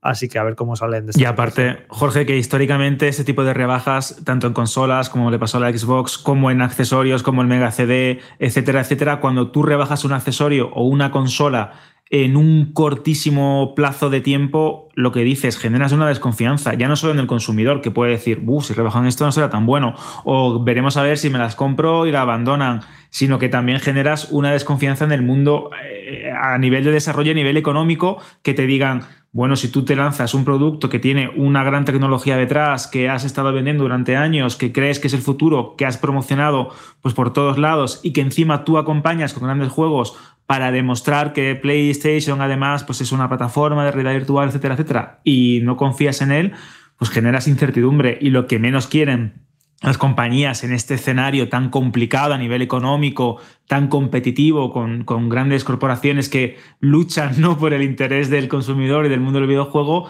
es parecer que has dado un paso en falso cuando tu competencia directa, por ejemplo, dice que la realidad virtual de momento pues algo para el PC, que ellos no ven que en consola sea interesante, también sería darle la razón y creo que también están los ánimos bastante caldeados como para tener ese tipo de, de, traspiés. Así que vamos a ver, yo creo que no son un fracaso, que no se puede decir un fracaso ahora mismo, pero sí es cierto lo que dice Frank. No haces juegos porque no tienes usuarios, pero no tienes usuarios porque el precio de entrada es cada vez más alto. Así que bueno, está, la, está la cosa bastante calentita, ¿no? Una cosilla que me acabo de acordar, hay una excepción a, esto que he comentado de lo de recortar el precio. No sé si acordáis del caso de Nintendo 3DS. Eh, en cosa de unos meses la bajaron de 250 euros a 170, eh, si no recuerdo mal.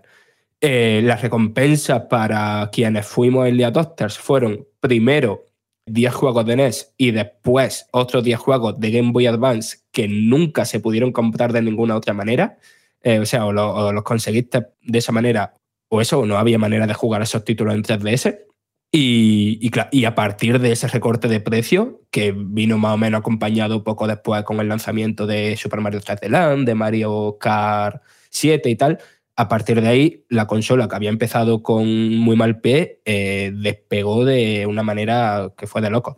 Bueno, y con PlayStation 3 pasó parecido, porque PlayStation 3 salió también a un precio prohibitivo, que ahora no me acuerdo de memoria, pero ¿cuánto fue, Alberto? Creo que fueron 600 euros, ¿eh? Creo, ¿eh? Sí, claro, claro, claro, el famoso. Que eran los famosos 599. Sí, sí, Exactamente. Y claro, y fíjate que venía de arrasar con la primera PlayStation, con la segunda, y venga, 600 euros, y empezó fatal, empezó fatal, y y tuvieron que rectificar también con el precio, porque encima de 360 muchísimo más barata, muy buena consola, les estaba comiendo un montón de mercado y también se la tuvo que mainar ahí Sony. De hecho, ha habido declaraciones eh, años posteriores en relación a aquella fecha, a aquella época y diciendo que se equivocaron con el precio de PlayStation 3 y tuvieron que rectificar y bueno, y, enderezaron la consola, ¿no? Pero sí, sí, que a ver, hay historia de los dos tipos, hay historia de periféricos que salieron con mal precio, lo bajaron y eso no los no los levantó, y otros que sí, otras historias de éxito, como la que mencionó Fran de, de 3DS. De todas formas, lanzo una pregunta al aire. Se dice en este análisis de IDC que el aumento del coste de la vida, de los tipos de interés y de los despidos que están sucediéndose tienen la parte de la culpa de estas ventas, pero Sony era consciente de esto, se lo ha encontrado o realmente eh, están vendiendo como pensaban que iban a vender? Bueno, es que, claro, tú cuando diseñas un periférico como este, lo haces a dos, tres años vista de lanzamiento, ¿no? Eh, no sabes las circunstancias, no sabes cuándo lo lances qué va a ocurrir en el mundo, ¿no? Cuando llegue. Bueno, les ha pasado a esta generación de consolas, ¿no? Que se lanzaron en, en mitad de una pandemia y pues este periférico, pues evidentemente Sony cuando lo diseñó, pues no sabía lo que iba a estar ocurriendo ahora mismo que no creo que ahora mismo precisamente sea una situación especialmente convulsa en lo económico. Sí que tenemos la inflación, sí que tenemos ciertas cosas, pero no es no se puede decir que ahora mismo hay una crisis económica y bueno, está volviendo así, que están despidiendo a muchos empleados en, en grandes empresas de estas tipo Amazon, Microsoft y demás, que quizá habían contratado más de la cuenta. Pero no creo que sea una eh, situación especialmente negativa ni nada de eso, como para que explique el fracaso de este, de momento, de este dispositivo. Eh, simplemente que es eso, que es muy caro, que la gente está con la boca tras la oreja porque vieron lo que pasó con las anteriores PlayStation VR, que al final no tuvo un, gran apoyo. Y bueno, pues no, no, yo no le echaría vamos, ni mucho menos la culpa a que, es que estamos en un momento ahora mismo de, crisis económica, que la gente se está planteando que se gasta el dinero, que me vamos, 600 euros en cualquier circunstancia me parece muchísimo dinero.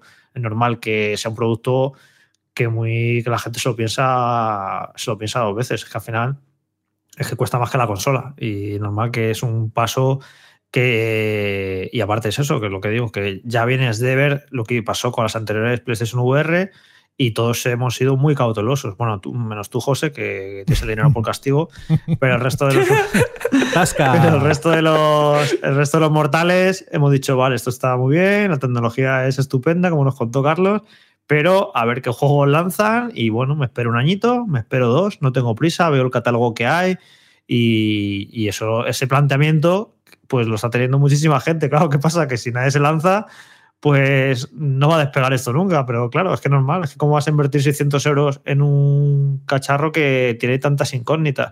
Tú sabes que cuando te compras PlayStation 5, cuando salió, eh, te gastaste 500 euros, eh, ya sería mala suerte que después de cuatro PlayStation, que todas han triunfado, han tenido muchísima vida, han tenido un catálogo espectacular de juegos, pues dice, pues bueno, pues la, la PlayStation 5, pues yo creo que pasará lo mismo que con las anteriores, ¿no?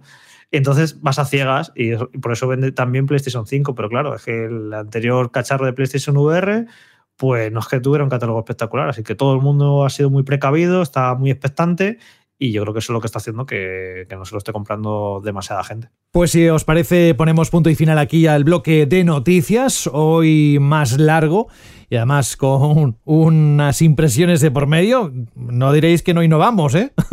bueno, pues ahí estaba lo que teníamos que contaros, lo más destacado de la actualidad, pero como siempre nos gusta eh, el convocaros, el invitaros a que descubráis todo lo que tiene la página web de Vandal, porque no solo son videojuegos, también hay cine, eh, plataformas de streaming, pues en la sección Vandal Random, la sección Vandal Hardware, bueno, en fin, la sección del podcast. Hay un poco de todo, seguro que ya la habéis visto muchas veces porque sois fans, así que nosotros dejamos aquí esta parte y lo que sí que antes de ir a la Chirly pregunta y todos esos audios que tenemos, Vamos a repasar rápidamente lo que cada semana nuestro patrocinador CEX tiene que contaros. Bueno, sabéis que es el mayor especialista en electrónica y entretenimiento de segunda mano en España, que las cosas están complicadas y que posiblemente igual tenéis algo en casa que os permita acceder a ese juego que queréis compraros, pero que las cosas no están tan... Bueno, mira la cesta de la compra como está. En fin, como hoy Robert no está, le he pedido a Alberto que sacar alguna algún juego de estos últimos que han salido para tener una referencia de lo que ofrece Zex a través de su página web y en sus más de 60 tiendas por toda España. Alberto, ¿qué, has encontrado? Pues mira, primero los metemos en es.webuy.com, ponemos en el buscador y decimos, ¿cuál es el último gran juego que se acaba de lanzar? Pues el Resident Evil 4 Remake. ¿Por cuánto lo compran en Zex? Pues lo compran por 45 euros. ¿Cuánto nos podríamos llevar si lo que queremos es cash en tienda, ¿cuánto es el intercambio? Que es una de las cosas más interesantes que tiene Zex. Pues por 50 euros. Pues imagínate, te has pasado ya la aventura de Leon Kennedy, ya no quieres matar más plagas, ya no quieres dar más vueltas por el pueblo, llevas el juego a Zex, lo vendes, te dan 45 euros y si quieres intercambio o quieres ese, ese dinero en tienda, podríamos llamarlo así también, pues unos 50, que está bastante bien. Eso es, es decir, te dan 45 euros en metálico o bien 50 en un vale para que gastes en todo el catálogo, vasto catálogo que tienen allí o lo guardas para otra ocasión, vaya. Eso por un lado, Resident Evil, está bastante bien, ¿eh? Y en cuanto al otro título que has localizado. Pues pasamos de lo más oscuro a lo más colorido, porque nos vamos al Kirby Return to Dreamland Deluxe, que es el nuevo juego de Kirby, esta bolita rosada que todos queremos, que está en Nintendo Switch. ¿Por cuánto lo compran? Pues lo compran por 31 euros, esto en cash, en metálico. ¿Y por cuánto lo intercambian? ¿Por cuánto nos dan en vale? pues 36 euros, que tampoco está nada mal, teniendo en cuenta que es un juego que a lo mejor ya te has pasado, no lo quieres tener, quieres disfrutar de otra cosa o quieres dar una vueltecita por la tienda de FX, que hay siempre mucho, mucho, mucho material de segunda mano en películas, en electrónica, en consolas antiguas, pues si sois coleccionistas, o en, también si os interesa, pues en otro videojuego, ¿no? Para completar esa colección o para descubrir nuevos títulos a los que a lo mejor no, no se le habéis dado una oportunidad en el momento oportuno. Así que bueno, yo creo que son ofertas muy interesantes. Siempre hablamos de videojuegos pero no sé si has tenido la oportunidad de estar en una tienda CX. Hay veces que tiene unos cofres de DVDs para amantes del cine y ediciones que dices, wow, aquí alguien que, quiere hacerse una colección. Claro, es que tienen tanto que te puedes pasar horas en la, en la tienda. claro, yo por ejemplo tuve, tuve la idea de hacer con, con, un amigo que nos está escuchando, que un saludo Víctor, eh, una cosa que llamábamos Proyecto Arca y era recuperar un montón de películas en DVD que no se habían editado en Blu-ray ni mucho menos en 4K, sino que se perdieron en el salto del formato y empezamos a recopilar películas, pues comprábamos pues, pues a lo mejor por un euro, por 50 céntimos y había auténticos clásicos que de otra manera, y esto os lo puedo asegurar, no se pueden ver ni en plataformas, ni en Blu-ray, ni mucho menos en 4K. Así que, pues mira, es una buena opción para descubrir películas clásicas o antiguas, o si os gustan también los videojuegos, pues descubrir aquel título que se os pasó. Es que hay, hay mucha narrativa en esto de la segunda mano. Sí, sí. Y si no queréis utilizar la página web webuy.com porque os gustan más las apps, pues tiene una fantástica app para que consultéis todo su catálogo. Ahora sí, ha vuelto, está aquí de nuevo. ¿Quién? Alberto. Bueno, Alberto ya lleva ya un, ratito hablando. Digo, la Chirly sección.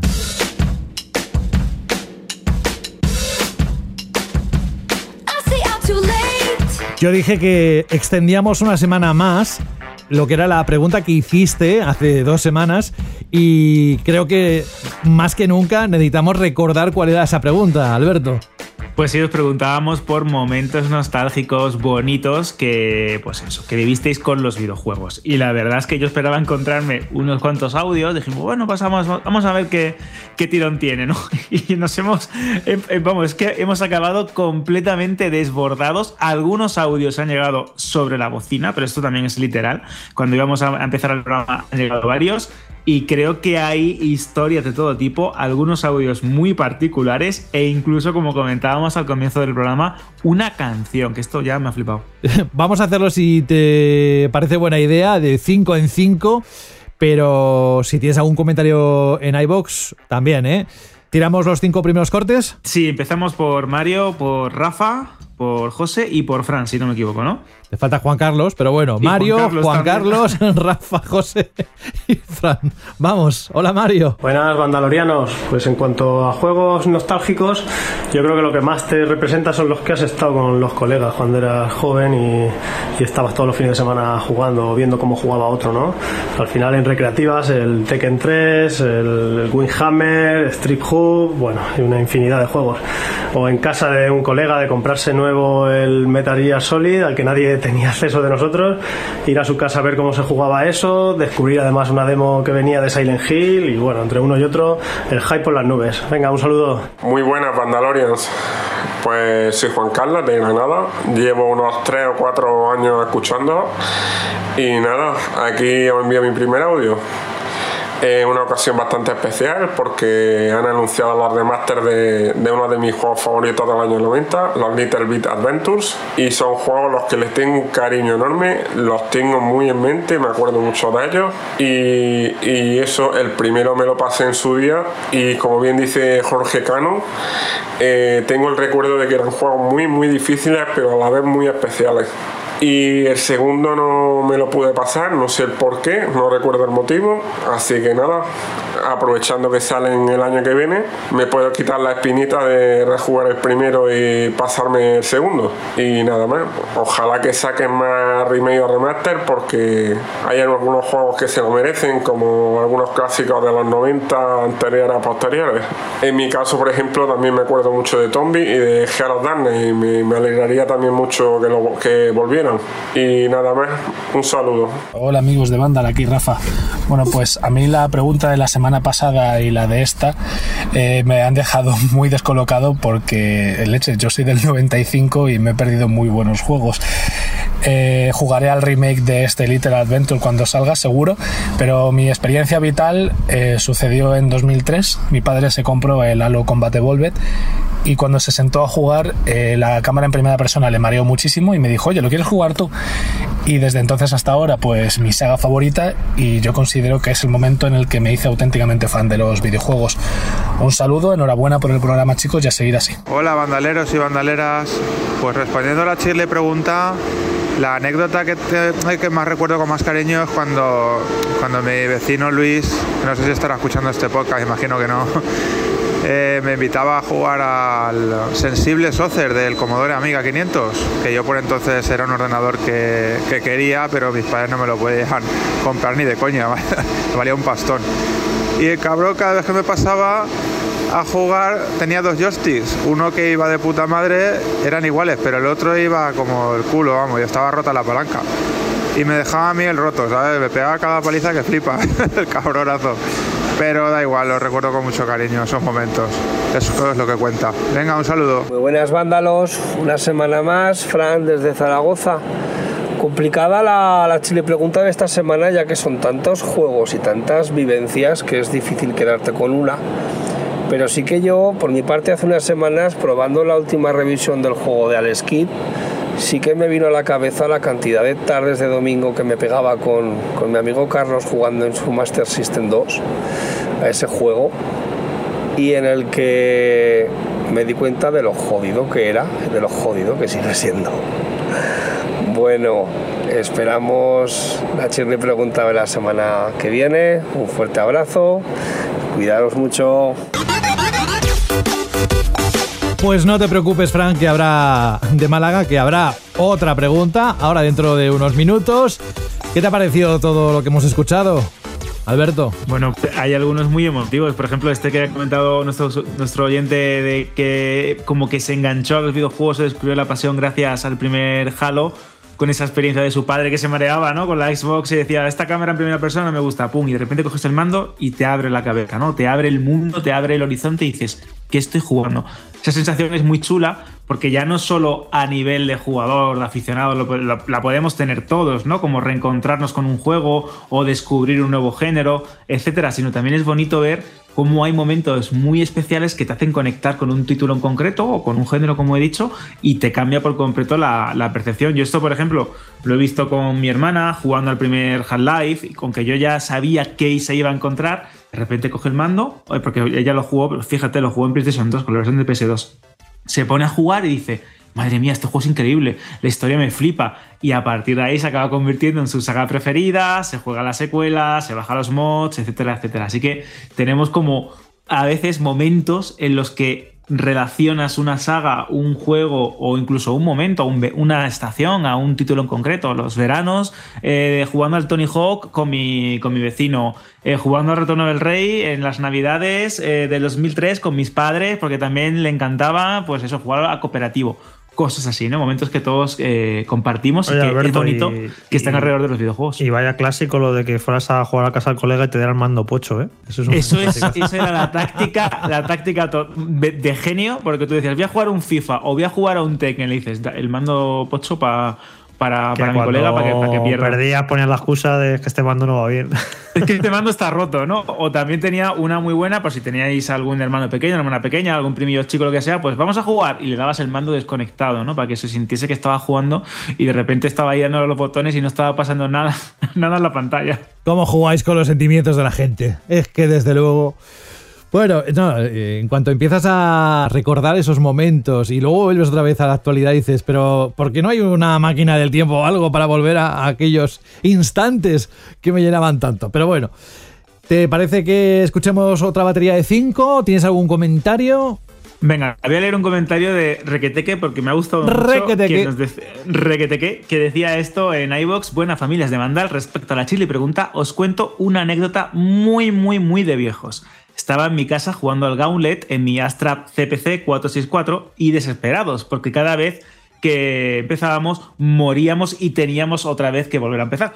Esto acabó en un porrazo que le di al teclado seguido de un ¿Qué? Al ver que podíamos continuar. Tras oír esas trompetas celestiales. La cosa se sucedía como en un videoclip. Yo jugaba y los colegas se iban turnando. Así hasta rematar una sesión de casi 12 horas. Épico. Esto es increíble también, ¿no?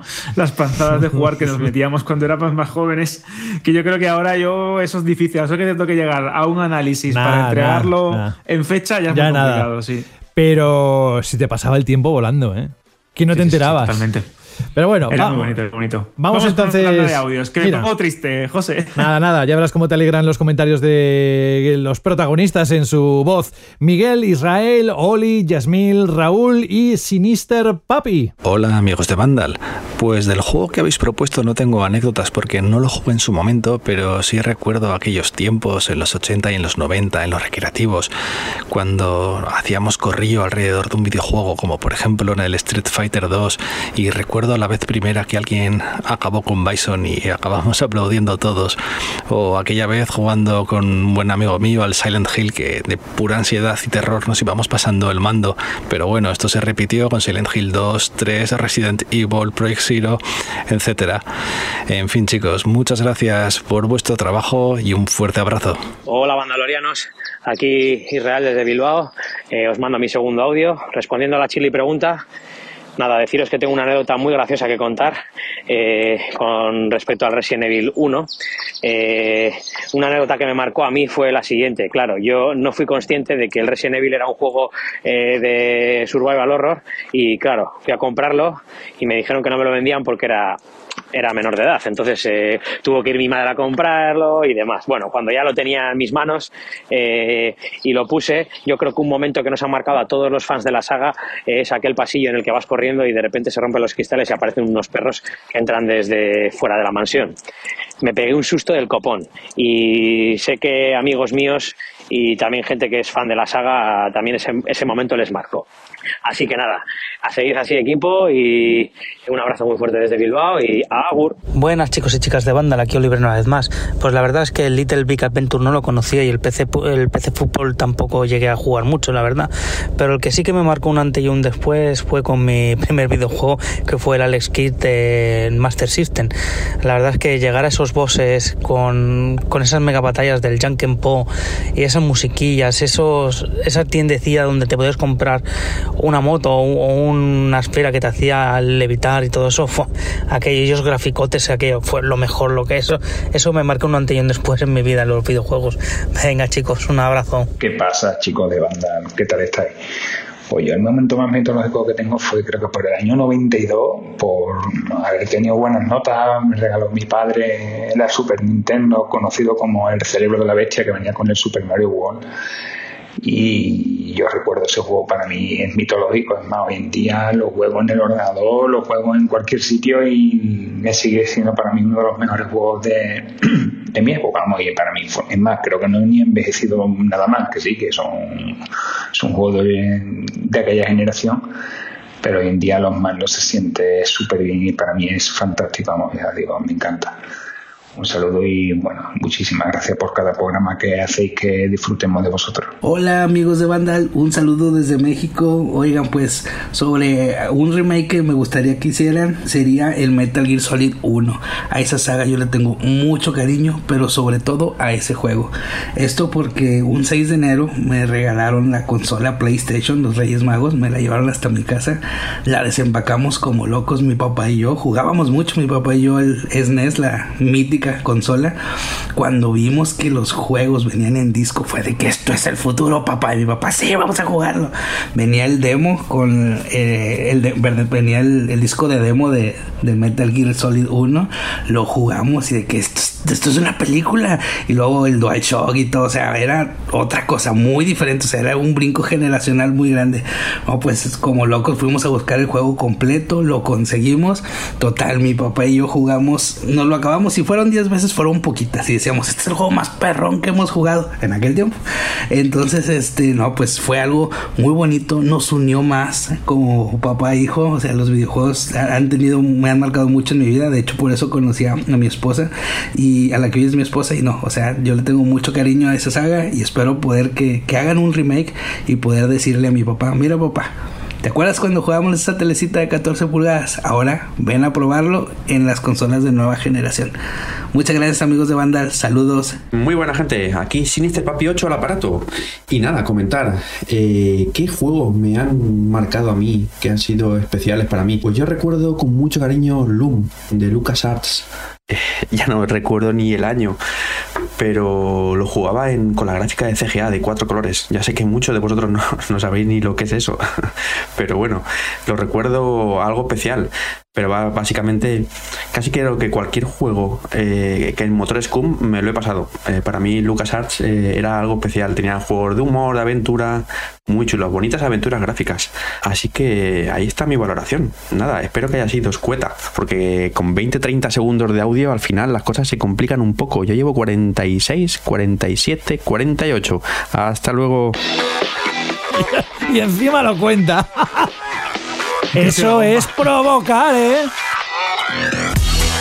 No, no, es que os habéis pasado la mayoría, pero es que me da pena, porque además, eh, ¿qué recortas? Porque a veces hiláis todo lo que es el recuerdo y ahí cuando se trata de recuerdos, a mí me da mucha cosa el tocar nada del audio.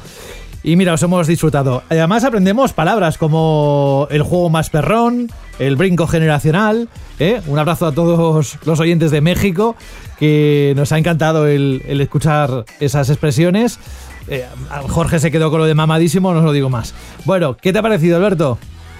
Pues precioso. Esta nota nuestro oyente de, México que nos estaba hablando de Metal Gear Solid, de cómo es verdad que ese juego marcó a toda una generación porque precisamente daba un salto absoluto a la hora de presentar las cinemáticas, a la hora de mostrar el juego, a la hora de interactuar con el, con el jugador y de hecho fue una de las primeras veces, y aquí también tengo yo otra anécdota, y recuerdo bonito, que mi padre me pedía jugar con él. Es decir, él quería sentarse a ver la historia de Solid Snake, de Shadows Moses, de Liquid Snake. Quería ver cómo el juego eh, te troleaba y, te hacía perrerías con el tema del Dual Shock y cómo lo movía así como Mantis, esa ilusión tan chula, el tema del codec. Y, y una frase que repetía una y otra vez, que creo que es su frase, ¿no? Para decir, este juego se ve muy bien es este juego parece una película. Entonces, cuando te dice este juego parece una película, es como qué bien se ve, ¿no? Qué, qué gráficos, qué presentación. Pues imagínate, ¿no? Si en el año 98 estábamos viendo Metal Gear Solid y ahora vamos eh, ya con juegos de calidad pues eh, fotorrealista como los Resident Evil o los eh, Horizon Zero Dawn y, bueno, y todas las secuelas que hay o los Gran Turismo, pues imagínate ¿no? cómo, cómo, ha evolucionado todo esto. Así que creo que ha sido un recuerdo muy, muy, muy, muy bonito. Mm. A mí mi padre lo que me pedía era que le programara el vídeo VHS para que grabara una película del oeste que emitían por la noche. Jugar nunca, porque vamos, no, no creo que... Sí, bueno, el, el MSX, pero ni se le ocurriría pedirme jugar. Mi padre, sí, mi padre era muy de PC, ¿no? Él le gustaba siempre jugar a títulos de estrategia y los juegos así complicados de tiros o lo que, de vez en cuando pues jugaba conmigo a un juego de lucha pero sobre todo era estrategia. Y recuerdo que un día llegó muy emocionado porque se había comprado el Z, el juego Z de estrategia, en la PlayStation. Y yo digo, papá, ¿cómo te has comprado todo esto aquí en la Play? Que es más fácil con el ordenador y el teclado y tal. dice, no, pero es que me gusta. Y estaba ahí jugando ahí con sus soldados, con sus androides, con esos puros tan particulares, que ese juego era muy, muy, muy, muy bueno.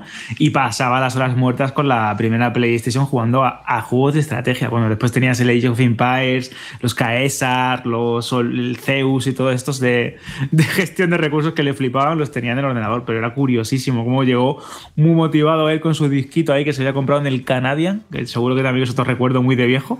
Y nada, es que los videojuegos, fíjate, si, si unen mucho a las comunidades también están muy relacionados con una generación de cómo hemos crecido con ellos y estoy seguro que tenemos un montón de anécdotas como la última tanda de audios que tenemos ahí. Eso es, vamos a escuchar a Servo Val, a Darkmaster86, Alejandro, Kiorum, a The Crow, nuestro amigo The Crow, que ha dejado un audio. Y el último va a ser la canción, que es de Isaías. Así que vamos por orden. Hola, soy Sos el nombre que sale al lado de que acabas de recibir un headshot. Y bueno, anécdotas miles, pero una de las mejores y que más miedo he pasado es jugando al SingStar en la Play 2. Se nos rayó el CD en la canción de Duele el amor sin ti, duele hasta matar matar, matar, matar, matar.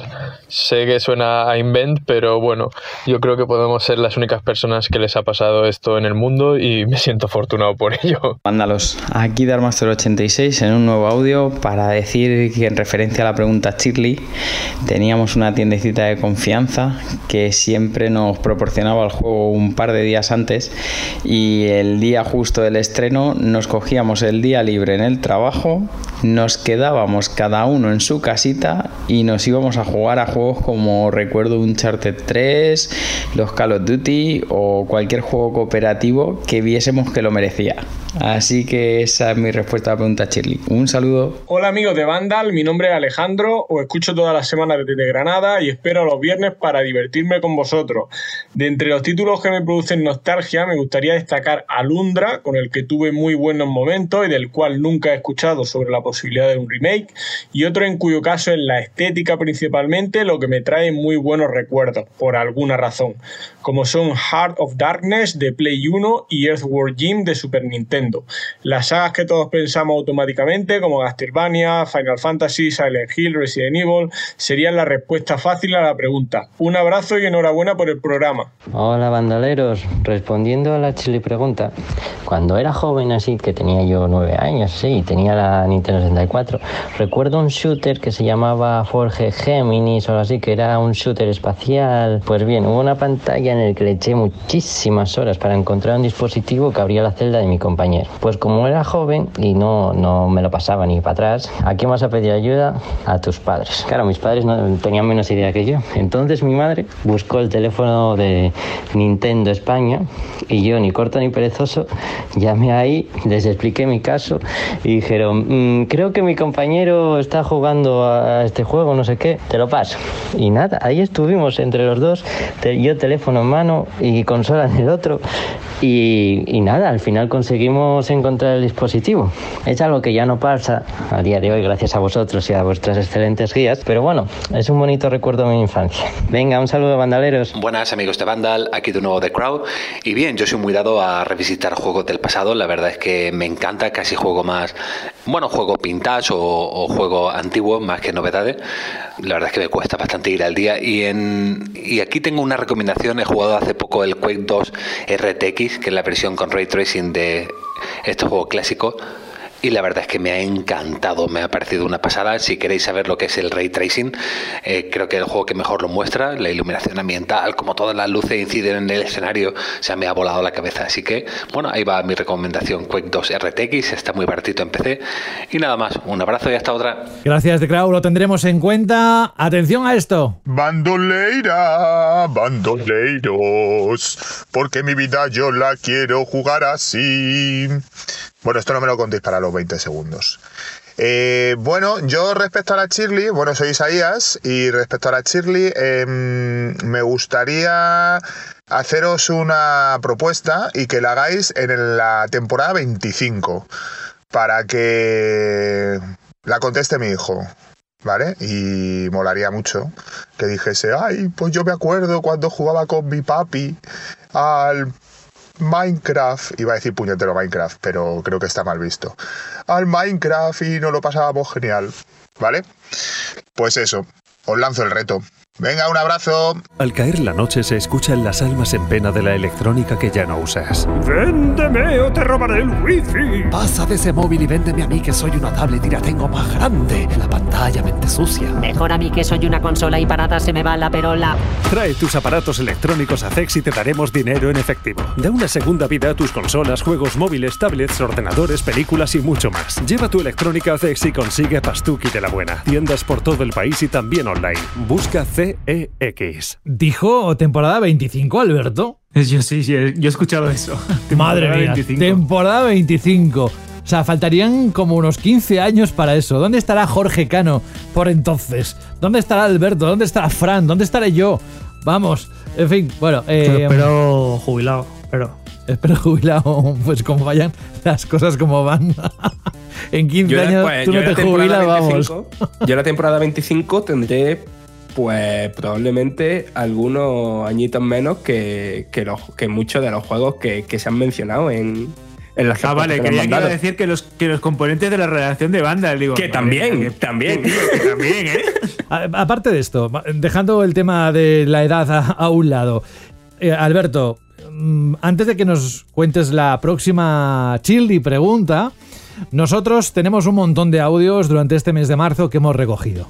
¿Vale? Entonces dijimos, oye, que eh, mandad audios para la Childi pregunta de cada semana, que luego es posible que al final, cuando acabemos el mes, cojamos todos esos y hagamos algo con ellos pues no vamos a hacer nada más que aplaudir y daros la gracia. No, es broma, es broma, es broma. Pero será la próxima semana cuando lo anunciemos, porque hoy tendría que estar aquí ni más ni menos que Rubén. Y Rubén tiene la clave, que sabéis que es el dinamizador, es la cheerleader realmente del programa para, para este tipo de cosas. Ya he hablado con él y lo está gestionando, así que hoy no está para contarlo, lo contará la próxima semana y dejamos el suspense ahí. ¿eh? Todos los que habéis participado mandando un audio en el mes, en los programas que se han emitido en el mes de marzo, entraréis en el sorteo, ¿vale? Y Tal y como dijimos, de algo que todavía no hemos anunciado. Lo que sí anunciamos ahora, con tu ayuda, Alberto, es la pregunta de los próximos días. ¿Cuál es? Pues mira, ahora que estábamos hablando, estábamos un poco así nostálgicos y hablando de momentos bonitos de los videojuegos. Creo que todos hemos pasado también por alguna fase en la que no hemos sido tan felices con los videojuegos. Y es que la pregunta Shirley de la semana que viene, la que tenéis toda una semana para contestar, es ¿habéis perdido alguna vez la ilusión por los videojuegos? creo que de alguna manera, ¿no? Casi todos los aficionados, por lo menos en, en la redacción de banda, al que lo hemos hablado alguna vez, a nivel interno, amigos, ha habido un momento en nuestra vida, o varios, en los que hemos dicho, pues no me apetece jugar o no me motivan nada los videojuegos. Así que ya sabéis, ¿habéis perdido alguna vez la ilusión por los videojuegos? Y si queréis darle una, nota positiva, ¿con qué juego las habéis recuperado? Tenéis varios caminos en iBox si queréis un comentario de texto, en audio, si nos mandáis un audio cortito de unos 20-30 segundos en radio.bandal.net o si os apetece, pues también tenéis eh, donde se cuelga el programa en la página web de Vandal, los comentarios, podéis poner lo que queráis, que yo estaré encantadísimo de leerlo. Así que recordamos, ¿habéis perdido alguna vez la ilusión por los videojuegos? Mm, yo te digo que sí. Y además lo hemos comentado en el programa que nos ha sucedido ¿verdad? prácticamente a todos en algún momento. Y ya no es el juego con el que la recuperas, sino creo que es el momento más. pero ya, momento, ya no lo dirán, ya no lo dirán los oyentes. Oye, que no sé si lo he dicho claramente, que gran, gran, gran gracias a todos los que habéis participado en la Chirly Pregunta de este mes de marzo. Es un placer escucharos. Yo lo estaba atentamente em, disfrutando, cada uno de los, de los audios que nos han mandado. Y la verdad es que hacen el programa más grande con sus opiniones, con esas pequeñas batallitas, con esos recuerdos. Así que gracias por compartir un pedazo de vuestra historia personal. Porque los videojuegos, además de unir, eh, crean esos momentos y habéis tenido la generosidad de, de compartirlo con nosotros. Bueno, pues nada más, no me enrollo. Gracias, Alberto González, por todo y la próxima semana nos encontramos aquí, ¿vale? Perfecto, acudiré fiel a la cita. Un abrazo fuerte, José. Adiós. Otro bien grande. La próxima semana, por cierto, que es Semana Santa, pero nosotros emitiremos, ¿eh? O sea, como si fuera una semana normal, para que disfrutéis los días de fiesta de Banda al Radio. Franje Matas, gracias también a ti por estar con nosotros. Un abrazo muy grande y recuerda el chiste que te conté, bueno, dos, pero principalmente uno que te conté al principio del programa y que te ha marcado un antes y un después en esta tarde. Sí, sí, sí. O sea, ha sido como mm, un chiste más importante que de esto de cuando hablamos de juego influyente que te cambia la vida. Este, este chiste ha sido como eso, ¿sabes? eres. Qué exagerado. Un abrazo, un abrazo grande. Hasta dentro. Otro abrazo para ti. un abrazo para ti. Hasta dentro de unos días. Bueno, y nos me queda jefe de redacción, el señor Jorge Cano. Próxima semana será un programa distinto, no lo sabemos, depende de la actualidad, pero sí que haremos lo posible para que estéis entretenidos e informados. Y si no, mientras, la página web. Sí, la semana que viene, bueno, programa especial ahí, víspera de vacaciones, la gente lo va a escuchar de camino al pueblo o a la playa, pues vamos a hacer un programa bonito, entretenido, muy bien.